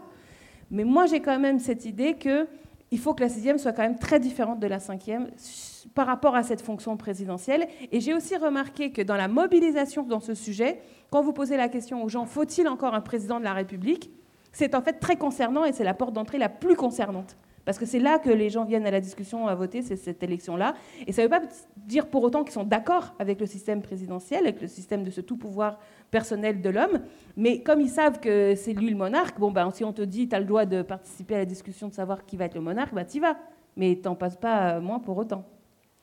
Question, euh, si euh, vous voulez poser des questions dans le public, profitez-en. Il reste 15 minutes. Je prends des questions du, chat, notamment Pimico qui, euh, qui demande s'il y a, on revient à une forme, merci, merci beaucoup, on, revient à, LFI. Est-ce qu'il y a des voix internes pour critiquer le, la gouvernance interne? Est-ce que ces voix peuvent s'exprimer ou pas du tout? Il y en a beaucoup. Il y a eu un appel de plus de 500 militants qui ont fait un appel pour la 6ème République dans la France insoumise. Il y a des groupes d'action qui, font des motions. Euh, il, y a des, responsables euh, connus ou moins connus qui font des notes de blog. Euh, il y en a qui se battent encore en interne. Il y en a qui se barrent. Hein. Vous avez vu actuellement, il y a une petite vague de départ. Par exemple, Julien Poix, qui est conseiller régional dans le Nord, un groupe d'élus aussi à Lyon. Il y, a, des départs plus ou moins discrets, hein, parce que des gens vont jusqu'au au bout d'une tentative d'essayer d'influer, puis euh, finalement sont, dégoûtés, voire sont réprimés. Il y a aussi quelques exclusions. Euh, c'est pas simple. Ça, n'est pas simple parce que euh, Manu Bompard est très décidé à maintenir le système tel qu'il est. Il pense que c'est un bon système et que, et qu'en fait, dès lors qu'on critique, c'est parce qu'on veut faire le PS, on veut les courants. Et ça, pour moi, c'est l'argument de mauvaise foi absolument ultime, parce que c'est pas vrai que parce qu'on est pour la démocratie et la France insoumise qu'on veut faire le PS. En fait, on aurait pu, et on devrait, c'est ce qu'on devrait faire, on devrait consulter euh, des, historiens, des sociologues, des organisations pour demander comment ça se passe dans les autres organisations, dans le monde associatif, dans l'histoire de France, les organisations. Quand on, donne le pouvoir à, tel type de sociologie, tel type de décision ça donne. Il y a un an, lorsque l'Assemblée représentative a été mise en place avec la coordination des espaces, qui est, l'organe actuel de direction, euh, il a été dit, à l'époque par Alexis Corbière, et même Manu Bompard était d'accord, qu'il y avait un problème sociologique dans cette direction, vu que sur 18 membres ou sur 20 membres, 16 étaient des députés, des parlementaires. Mhm. Donc, euh, Alexis a dit, hein, là, il y a un problème de, sociologie dans notre, dans notre euh, direction. Et à l'époque, la réponse a été de dire, oui, mais comme c'est jeune, la coordination des espaces est jeune, il faut nous laisser le temps euh, de faire monter d'autres cadres. Bon, ça y est, on est un an après, là. Donc là, ce week-end, le 16 décembre, il y a une assemblée représentative moi j'attends de voir qui sont les députés qui vont démissionner de la coordination des espaces pour faire entrer des gens qui ne sont pas députés, parce qu'on était tous d'accord il y a un an pour dire qu'il y avait un problème de, parité sociale dans notre direction. Voilà, je, continue de penser que c'est des sujets qu'il faut, mettre sur la table, parce que ce n'est pas que des sujets internes. C'est notre crédibilité à incarner un projet démocratique pour le pays. C'est ça tes divergences avec la direction? Parce qu'il y a plusieurs questions qui demandent euh, des, des précisions sur tes divergences. Bon, on a parlé de Mélenchon tout à l'heure. Ok, c'est bon, c'est réglé. Euh, quels sont les autres points de, friction? Il y en a un qui est assez important actuellement, c'est la question euh, unitaire. C'est-à-dire que la NUPES, la construction de la NUPES, ça a été un, revirement stratégique euh, à 180 degrés pour nous les insoumis, qui avions passé les années antérieures, quel que soit le format hein, d'ailleurs, que ça s'appelait parti de gauche, front de gauche ou autre à faire la guerre en fait euh, à la social-démocratie. Mhm. Donc on était dans une guerre sans merci contre Hollande et, on, oui, on, nous, fracturions la gauche entre guillemets parce qu'il fallait réduire à néant la, domination à gauche de la social-démocratie. Ensuite, on fait le revirement complet, on fait NUPES, parce qu'on a gagné en fait. On a gagné la bataille programmatique, on a fini par la gagner. Donc là, on prend tout le monde sur notre programme le Parti socialiste, le Parti communiste, les écolos, ils viennent sur notre programme. Et aujourd'hui, on est re en train de faire la querelle au sein de la gauche. Mais pour moi, là, c'est un vrai problème, parce que ça n'a aucun intérêt. On, domine, le programme, c'est le nôtre. Il n'y a pas de risque de retour en arrière sur ce programme. Même Olivier Faure, aujourd'hui, il est d'accord avec le programme de la NUPES. Donc, quel est, l'enjeu à quereller avec les plus petits que soi? Nous, avons une querelle qui est très difficile face à, l'oligarchie, face à l'extrême droite, et on a besoin de tout le monde. En fait, je ne vois pas comment on peut penser une seule seconde qu'on peut gagner en 2027 en étant divisé. On a perdu trois fois. Il nous a manqué un coup euh, Hamon, euh, Jadot, etc., Roussel, etc. Mais, alors, comment tu expliques ça? Parce que... Non, non, mais là, il faut dire les choses maintenant. Bon. Bah oui, mais après, je me fais engueuler. Bah ouais, c'est. Mais bah, tu reviendras. Moi, je pense que c'est parce que la, parce que les camarades ne veulent pas mettre en délibération d'autres hypothèses de candidature pour 2027 que celle de Jean-Luc Mélenchon. Et je ne dis pas qu'il ne faut pas que ce soit Jean-Luc Mélenchon. Je pense même que Jean-Luc Mélenchon est celui qui a le plus aujourd'hui de soutien euh, parmi les militants et peut-être même dans le pays. Mais en revanche, L'idée même qu'on refuse d'avoir un mécanisme de désignation d'une candidature qui soit fédérative, qui soit ouverte et qui accepte l'hypothèse que ce ne soit pas Jean-Luc Mélenchon, au final, nous amène à, créer des justifications un peu fausses pour diviser absolument et pour cliver avec des gens avec pourtant avec lesquels on est d'accord. Là, sur, la, loi Darmanin, c'était quand même très clair. On était en fait tous d'accord et on a absolument voulu cliver. Euh, moi, on m'a engueulé parce que je suis allée à un meeting avec les socialistes. Ah, tu vas, faire des meetings avec les socialistes. Alors maintenant, on ne veut plus faire de meetings avec les socialistes. Donc les socialistes défendent le programme de la NUPES sur l'immigration, font des initiatives alors que nous, on ne l'a pas fait. Et en plus, il ne faut pas y aller parce que c'est très mal. Parce que bon, là, là, là, là pour le coup, il y a une, pour moi une, un risque. Et je vois bien qu'on euh, est en train de, de passer par perte des profits la, NUPES. On a même déclaré euh, qu'il était mort, alors que c'est quand même pas sympa d'enterrer les vivants. Euh, et non, c'est pas sympa. Euh, et, surtout, on, veut essayer de, ensuite dire que ce qui, une fois qu'on a tué la Nupes, il, y aurait, il y aurait en fait une position de repli stratégique qui s'appellerait l'Union populaire, mais qui en fait serait nous. Bon, donc en fait, c'est une union solitaire, c'est pas une union populaire. On peut repeindre en union populaire quelque chose qui en fait est une division, ça se voit que c'est faux. Donc là, pour moi, là, il y a un gros enjeu parce que euh, c'est la question de la victoire en, 2027. Mais, par et, exemple, et malheureusement, on ne peut pas avoir ce débat stratégique en, interne. Il y a Syl Corde, R, Corder, euh, qui nous dit Mais est-ce qu'il n'est pas trop tôt pour euh, définir un candidat? Moi, je suis d'accord avec ce que dit Syl, ça doit être Sylvie, j'imagine, ou Sylvain peut-être. Ça dépend. Si vous êtes Jean-Luc Mélenchon, le candidat, il est super connu et qu'évidemment, il peut se déclarer même six mois avant, il n'a pas de problème de notoriété. Si le codeur, pardon, pardon. Alors, si, ce n'est pas Jean-Luc Mélenchon, le candidat, si c'est une autre camarade ou un autre camarade, euh, il n'a pas le, vent derrière qu'a Jean-Luc Mélenchon. Ça se construit, tout ça. Donc, ça n'est pas vrai que c'est rendre service à notre attelage de commencer la bagarre tard. C'est pas vrai. Et en plus, euh, moi, je dis que la question n'est pas purgée en plus par le choix de la personne qui irait à l'Élysée. Il faut dire en même temps qui ira à Matignon. Il faut réaffirmer le programme de gouvernement qui va être celui de tous les candidats et candidates législatives. Est-ce que je peux être sincère? Oui. J'espère que tu l'as été jusqu'à présent. Ah, mais oui, ouais, ouais, bien sûr. mais, ouais, ouais. mais par exemple, je trouvais ça beaucoup plus intéressant ce que tu disais avant que cette tambouille-là.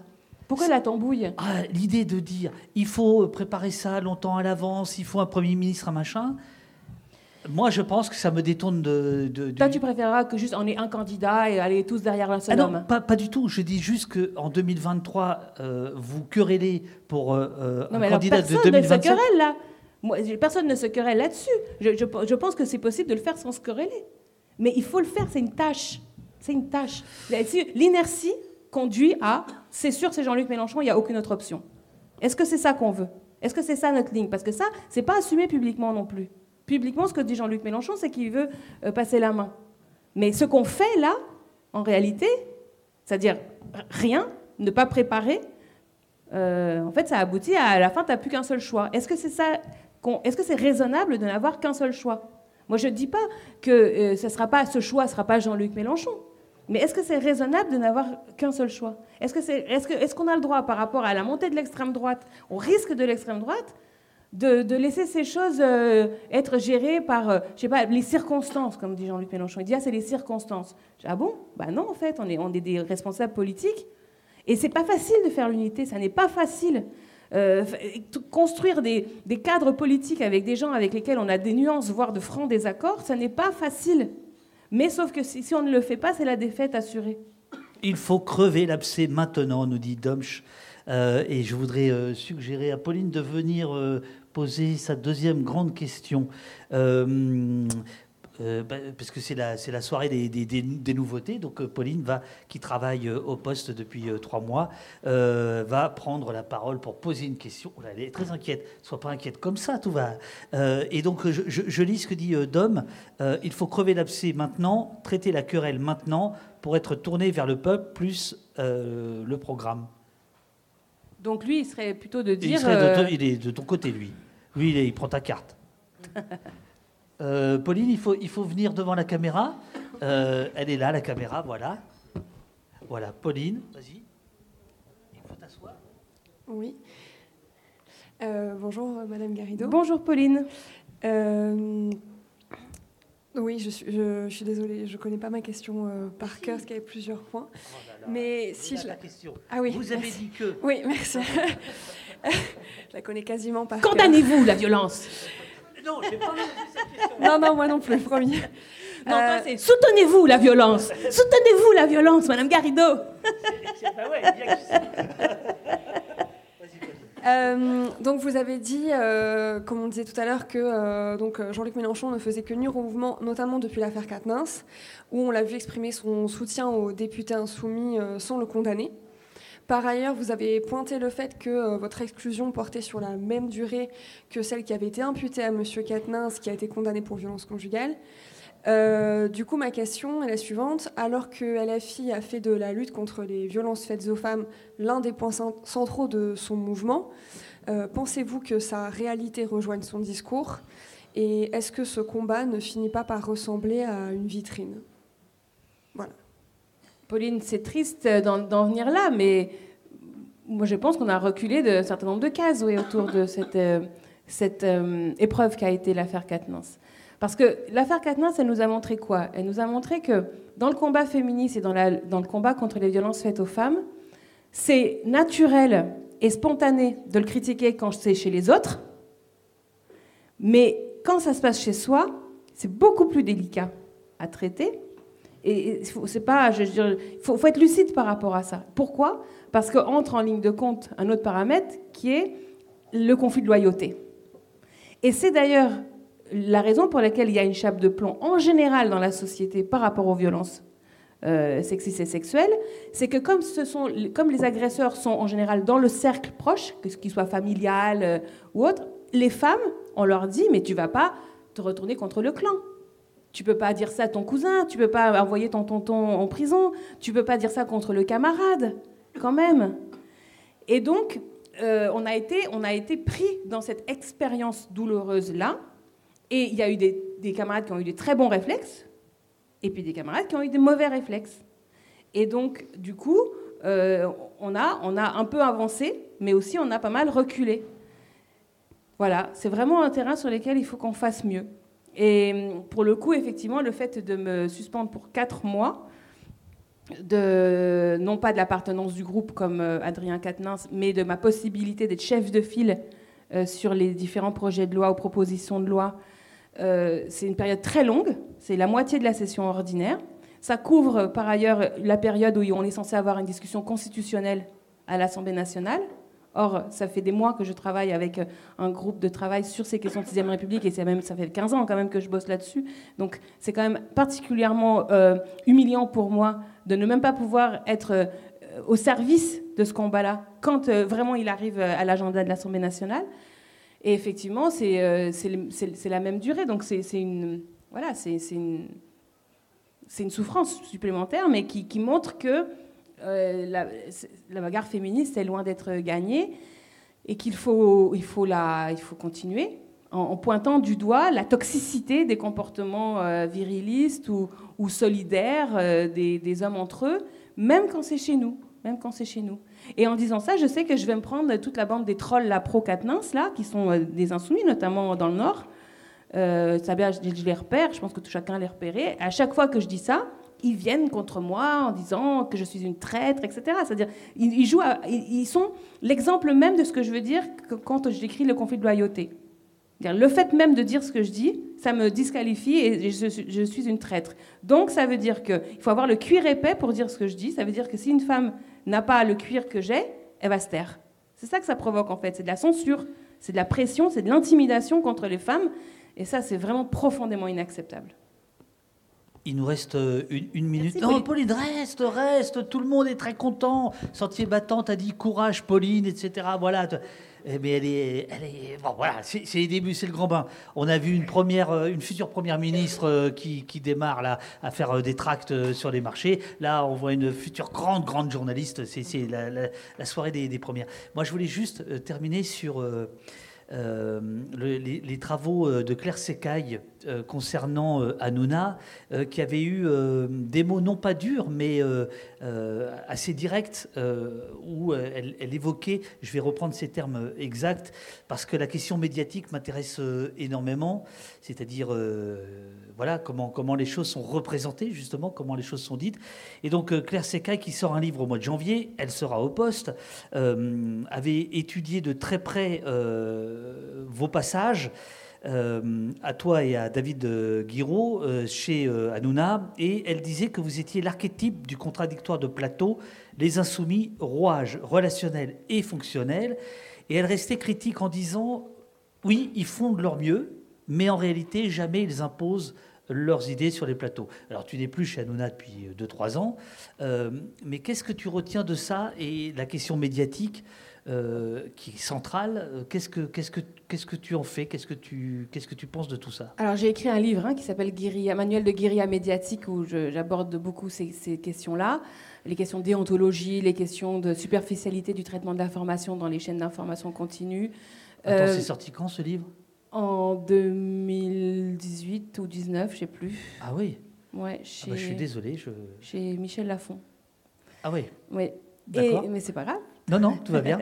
et j'ai un autre bouquin antérieur qui s'appelle euh, euh, Petit guide de la, non, guide de la sixième République. C'est ça? J'ai oublié le titre. Bon, en, gros, j'ai écrit deux livres, euh, des essais, un sur la sixième République, un sur les médias, à partir de mon expérience personnelle d'insertion dans le système médiatique, où je, dévoile un peu les coulisses de comment ça se passe. que ma question tombe à pic. Donc. Exact. Donc, alors, premièrement, je pense que quand on veut prendre le pouvoir, on ne peut pas le faire en faisant abstraction du système médiatique dominant. C'est-à-dire, on peut décider qu'on ne va dans les médias que avec lesquels on est 100% d'accord, mais à ce moment-là, ça veut dire qu'on tourne le dos à la bagarre médiatique, et ça veut dire, à mon avis, qu'on tourne le dos à la volonté réelle de prendre le pouvoir. ça, c'est le premier point, non, mais parce que c'est discuté aussi. Donc, ça, c'est mon point de vue, c'est qu'il il faut y aller à la bagarre dans ces espaces-là où on parle à des millions de personnes. Son travail, que tu peux, je ne sais pas si tu le contestes ou pas. Ah non, je conteste pas. Euh, euh, consiste à dire que, en réalité, vous n'avez pas tu parlais de guérilla. Vous n'avez pas retourné l'arme contre. Euh, non, non, mais moi, je ne suis pas pour retourner l'arme contre. C'est pas ça la raison pour laquelle. Vous n'avez pas imposé. moi, moi, quand moi, j'étais dans. D'abord, moi, TPMP, j'ai très peu fait TPMP. J'ai surtout fait une émission qui s'appelle Balance ton poste. Euh, qui était censée être l'émission intelligente, là. Euh, Maintenant, tu es au poste. J'évolue pas beaucoup. et à l'époque où j'étais à Balance ton poste, c'était une émission totalement antiraciste. C'était United Colors of Benetton. Il y avait Jimmy Mohamed, Karim Zeribi, il y avait moi. Enfin, c'était l'amitié judéo-arabe, etc. Et il y a un moment donné où, en vue de l'élection présidentielle de 2022, il y a eu un revirement total de, de, ligne éditoriale. Ils ont fait venir Geoffroy Lejeune, ils ont fait venir Eric Nolot. Euh, ils sont mis à inviter euh, des, gens comme Thaïs Escuffon euh, ou le moindre Zémourien qui passait. Et surtout, les sujets de discussion étaient systématiquement des sujets qui étaient dans le narratif d'extrême droite, que ce soit la question du voile, la question je sais pas, de l'insécurité ou ce genre de choses. Donc, euh, moi, là-dedans, j'étais pas super à l'aise quand ça a tourné. Au début, j'étais à l'aise. Euh, après, j'étais plus à l'aise parce que effectivement, je me retrouvais même dans une position de, réponse. Par exemple, si, je dis il y a trop d'immigrés, vous me dites il y a trop d'immigrés, moi je vais réfuter. Mais quoi qu'il arrive, la conversation, c'est on parle des immigrés. Donc j'ai perdu. J'ai perdu d'avance, vu que quand bien même euh, je donnerai des arguments, ce qui compte pour moi dans ces grands moments que sont les présidentielles, c'est la conversation. Et au final, l'émission, je l'ai plantée, hein, parce qu'à partir du moment où Nolo est parti faire le, soutien à Zemmour en meeting, j'ai dit que j'accepterais jamais de travailler sous sa direction. Donc j'ai dit que j'ai proposé que ce soit un coup animé par lui, un coup animé par moi. Il a été vexé. Bon, l'émission a été retirée de l'antenne, donc j'ai mis Nolo au chômage, moi aussi, mais c'est pas grave. Au moins, ça n'a pas euh, continué dans ce cadre-là. Bon, euh, aujourd'hui, donc après, pour, répondre à, Claire Secaille, mon seul retour, moi, c'est les spectateurs que je croise dans la rue. D'accord? Et alors, faut dire qu'en Seine-Saint-Denis, chez moi, j'ai plus moins aujourd'hui. Mais à l'époque, une grande partie des téléspectateurs étaient euh, chez moi euh, dans mon voisinage. Alors je vois que tes soutiens hochent de la tête, mais c'est pas ce que disent euh, les études d'audience. Il semblerait qu'en réalité, c'est pas si populaire que ça. C'est en tout cas, c'est pas si jeune que ça l'audience de. Non, non, c'est pas forcément jeune. des gens, des gens assez âgés. Les, jeunes, pour la jeunesse, ils ont. En fait, c'est une émission qui a plus de 10 ans, donc ils ont aujourd'hui, ils ont 35, 39, 40 ans d'âge de, moyenne. Mais je parle pas d'âge là. Hein la, daronne euh, de ma voisine, etc., en Seine-Saint-Denis, ils, sont vieux, mais ils rentrent du boulot, euh, ils, allument, ils prennent leur cerveau, ils le mettent à côté d'eux sur le canapé, et ils rigolent grassement parce qu'Anouna, ils le trouvent drôle. Voilà, et que ça leur fait, euh, ça, ça fait gaulerie, quoi. Voilà, ça fait du bien. Bon. Donc, et, et, alors, moi, comment j'envisageais la chose? D'abord, le fait que dans un discours dominant, dans tout le reste du PAF où nous étions diabolisés, le fait que moi je sois un personnage pas diabolisé, parce que ça déjà j'étais pas diabolisé, j'étais. Alors dans un premier temps on a eu, on a beaucoup bagarré, puis après euh, je me suis affrontée avec lui même en direct, et puis je suis partie, puis bon après je suis revenue, etc. Donc je me suis fait respecter. Donc il était très gentil avec moi, et Raquel je t'aime, et Raquel je t'adore, et qu'est-ce qu'elle est sympa Raquel, etc. Donc ça c'est la question du dispositif, c'est-à-dire si vous allez dans une émission où le dispositif ils disent que vous êtes le diable, vous avez beau dire des choses très intelligentes, inconsciemment, le téléspectateur, il va. Et, et l'effet inverse existe aussi. C'est-à-dire que vous êtes dans un dispositif où on dit de vous, elle, elle est sympa. En fait, ce que vous dites derrière a très peu d'intérêt en vérité sur la, vie des idées, mais c'est ah, il y a des insoumis sympas, donc l'insoumis ça peut être sympa, c'est pas que le diable. Rien que ça, pour moi, c'est un acquis de la lutte. C'est-à-dire l'idée que dans, dans, un contexte diabolisateur, le fait qu'il y ait des espaces dans la télévision de masse, dans la télévision d'entertainment, où on disait Ah ben, c'est pas le diable, il rigole. Euh. moi, j'étais très girl next door dans ma façon de faire de la télé, que ce soit chez Ardisson ou chez Hanouna. Bon, j'essayais pas de faire la, la, personne docte, j'essayais pas, pas de faire l'avocate, j'essayais pas de faire de la, militante politique. Voilà, je parlais depuis mon quotidien de, de, mère de famille nombreuse en Seine-Saint-Denis, euh, voilà, d'origine chilienne. Bon, voilà, c'était des choses simples.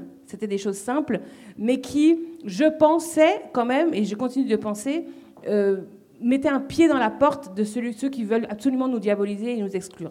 Et alors maintenant, on en est au point, de toute façon, on ne va plus du tout sur ces chaînes-là. L'altercation qu'a eu euh, Hanouna, enfin l'agression de Hanouna contre Louis Boyard a de toute façon clos, euh, toute possibilité d'y retourner. Mais au final, est-ce qu'on y gagne euh, Je ne suis pas certaine non plus, parce qu'on a disparu de ces antennes-là qui sont quand même encore à 2 millions de téléspectateurs par jour, que la ligne éditoriale continue de celle, de Bolloré. Donc bon, on, y perd. Enfin, globalement, de toute façon, dans l'espace médiatique, là, on a énormément perdu avec Bolloré qui, rachète tout, je vois la même, là actuellement BFM, il y a une discussion pour la revente de BFM, ça va peut-être être, Rodolphe Saadé de la CGM, CMA qui va racheter BFM, il se pose des questions sur la ligne éditoriale. On voit bien qu'il y a toujours la tentation d'essayer de copier Bolloré. Quand, quand Sonia Mabrouk, sur sa tranche, taille euh, des, ornières aux, concurrents, que ce soit sur LCI ou BFM, mais les autres se disent bon, ben, on va peut-être essayer de faire du CNews. Ça, c'est, c'est, ça qui, c'est ça qui a lieu actuellement. Donc moi, je continue de penser que d'avoir des intervenants dans ce milieu-là, dans ces espaces-là, qui apparaissent tout simplement comme des gens raisonnables, dotés de voilà, 2 cm de cerveau, et qui sont capables de dialoguer loyalement, voilà, je pense que ça, c'est un acquis. Euh, bon, après, je peux, je peux me tromper, évidemment. Euh. J'essaye de me mettre à la place de celui, qui est à la maison. Moi, je ne fais pas de la télé pour convaincre mon interlocuteur, ça va de soi. On est d'accord que c'était un spectacle. Bien sûr. Donc, ce qui m'intéresse, c'est la personne à la maison. Claire Secaille, elle elle je ne sais pas comment elle a mesuré le fait que je n'avais pas d'incidence sur la personne à la maison. Elle n'avait pas, pas l'impression que sur le plateau, je, je prenais le dessus. Évidemment, j'étais 1 contre 8, donc je ne pouvais pas prendre le dessus. Mais le fait que ce soit 1 contre 8, combien de fois on me l'a dit dans la rue, Madame Garrido, vous êtes courageuse, hein, vraiment, vous tenez bon à 1 contre 8, et alors vous nous défendez, merci, lâchez rien, surtout lâchez rien, parce qu'à 1 contre 8, donc je passais, je pour une héroïne des temps modernes, parce que euh, parce qu'on tient tête à Gilles Verdès, quoi. donc euh, et ça en dit long sur l'époque. Bon, je, voilà. je vais redonner euh, le micro à Pauline. On arrête, hein, on arrête. Non, non, on arrête, on arrête. Euh, tu, leur dis là à tes clients qui peuvent euh, boire et tout ça. On arrête. Mais Pauline a une question rituelle, qui est la question rituelle d'Oposte. Tu la connais? Alors vas-y, pose-la. Madame Garrido, qu'est-ce qu'on a fait ce soir pendant deux heures au poste? Eh bien, on a palabré au bord du baobab. Voilà. Voilà, on a juste échangé des idées, c'est tout. On a essayé de, réfléchir, de se convaincre ou pas. Enfin, je sais pas, on a cheminé. On a cheminé un peu. On part d'un point A, on va à un point A'. C'est la circulation euh, des idées. Et, rien que ça, je pense qu'avec du temps, avec du temps pour le faire, ça vaut de l'or. Merci beaucoup de l'invitation, en tout cas.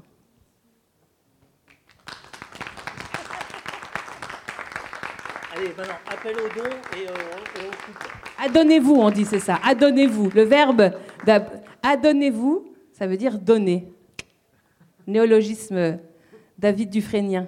Euh, non, du, du, chat, en fait. Ah oui, c'est le chat qui a. Bah oui, évidemment. C'était quelqu'un dans le chat. quelqu'un du chat, adonnez-vous, voilà, absolument. Merci beaucoup d'être venu. Merci beaucoup, merci Pauline, merci David. Merci Franck. Merci aubergiste. Merci, Et merci le peuple. Merci Muriel. Donc, euh, je vais couper. Demain soir, on fait un autre live depuis Marseille euh, sur le business des crèches. Et je pense que vendredi, je ne sais pas ce qu'en pense le chat, je pense que vendredi, on pourrait faire un, débrief de, vendredi matin de notre entretien. C'est-à-dire repasser l'entretien et, voir euh, tiens, ce que chacun pense de ce que tu as dit, des conneries que j'ai racontées, comment j'ai mal fait le truc. Bon, bref, je sais pas, dites-nous dans le chat ce que vous en pensez. Merci beaucoup. Je vais mettre. Tu sais que débriefer les émissions de télé, c'est le concept de TPMP. Hein. au, moment où je te, au moment où je te le disais, je faisais putain, la nounanisation de, de poste. Et, ouais, bon, ben on le fait pas alors. si, si, si, si, si. Non, je, je, pense que ça peut être marrant. Je pense que ça peut être marrant. Qu'est-ce que vous dites? Qu'est-ce qu'il dit Merci à tous, euh, dit euh, Cajol, euh, Cajoline. Merci à tous et euh, bien joué, Pauline. Bravo, Pauline. Merci, Rachel. Merci tout le monde, nous dit Charles. Merci, Renan, dit Rial. C'était très chouette, dit Veuve Chico. Puis Miko qui se marre. c'est aussi le concept d'arrêt sur image. Là, c'est plus la famille. de, voilà. courage. Merci à tous. Bravo, Pauline, nous dit Ramon Azarat. Merci pour la soirée, nous dit le shérif. Sympa de débriefer, nous dit Zalo. Très bien, merci. Oui, good game, Pauline. merci, Raquel Garrido, nous dit Eurial. Des cœurs. Voilà, il y a le tableau d'avancement. Merci pour la soirée. Euh, tac tac. Bon, bah ouais, c'est bon. Euh, et donc je crois qu'il y a des gens qui viennent souhaiter un anniversaire, donc il va falloir qu'on rende. Euh, son et caméra, Franck Calice du studio Fullscreen, vimeo.com slash fullscreen. Vous pourriez l'applaudir s'il vous plaît. Voilà, euh, merci, c'était très intéressant de vous entendre, Madame Garrido. On ne lit pas, etc. Voilà, euh, je, raccroche, attention, on est encore à l'antenne deux secondes. Euh, voilà, hop, hop, hop. Et merci beaucoup, Franck, pour ta réalisation hors pair. Voilà, là c'est les crédits, c'est bon. Tu, peux disposer. Moi, je suis encore, je suis encore à l'antenne, mais ça y est, c'est bon. Amis de la police et du café, de la tendresse utopiste et des streams sérieusement libres, mille merci d'avoir suivi ce nouvel épisode d'Oposte. Raquel Garrido était notre invité. Où en est la gauche de gauche, en direct et en public euh, merci aux immenses modos de la Techno, Eurial, Pauline, Nicolas, Robin, Sylvia et Olivier. Il faut qu'on rajoute maintenant dans les crédits Franck. Merci à JC, Morphulskank, Blascandy et Scorch pour les euh, sons. Euh, pour cette session, la brigade remet la médaille du mérite à euh, Pomme Dauphine, au donateur anonyme à Grand Silence, à Lionel Simon et à Xavier. Merci beaucoup. Merci aussi pour le sub offert, alors que s'affiche maintenant. Oh non, mais attendez, est-ce qu'elle est là? Attendez, oh là là, attendez. Euh, Nathalie? C'est Nathalie, hein, votre prénom? Vous, vous venez parler? Vous venez parler ou pas? Ah oui, oui, oui, attendez, attendez les amis. partez pas. Il euh, y a Nathalie euh, qui est venue l'autre jour et qui m'a dit euh, j'ai des choses à raconter. alors là, vous allez voir ce que c'est que la démocratie directe. Il faut venir ici, Nathalie. C'est Nathalie, hein, votre prénom? C'est bien ça. Hein? Alors là, on va avoir un témoignage. un témoignage, je crois. Alors, vous voulez bien vous mettre ici, Nathalie? Ça vous va? Il faudrait leur demander de couper la musique deux secondes le temps d'écouter euh, Nathalie.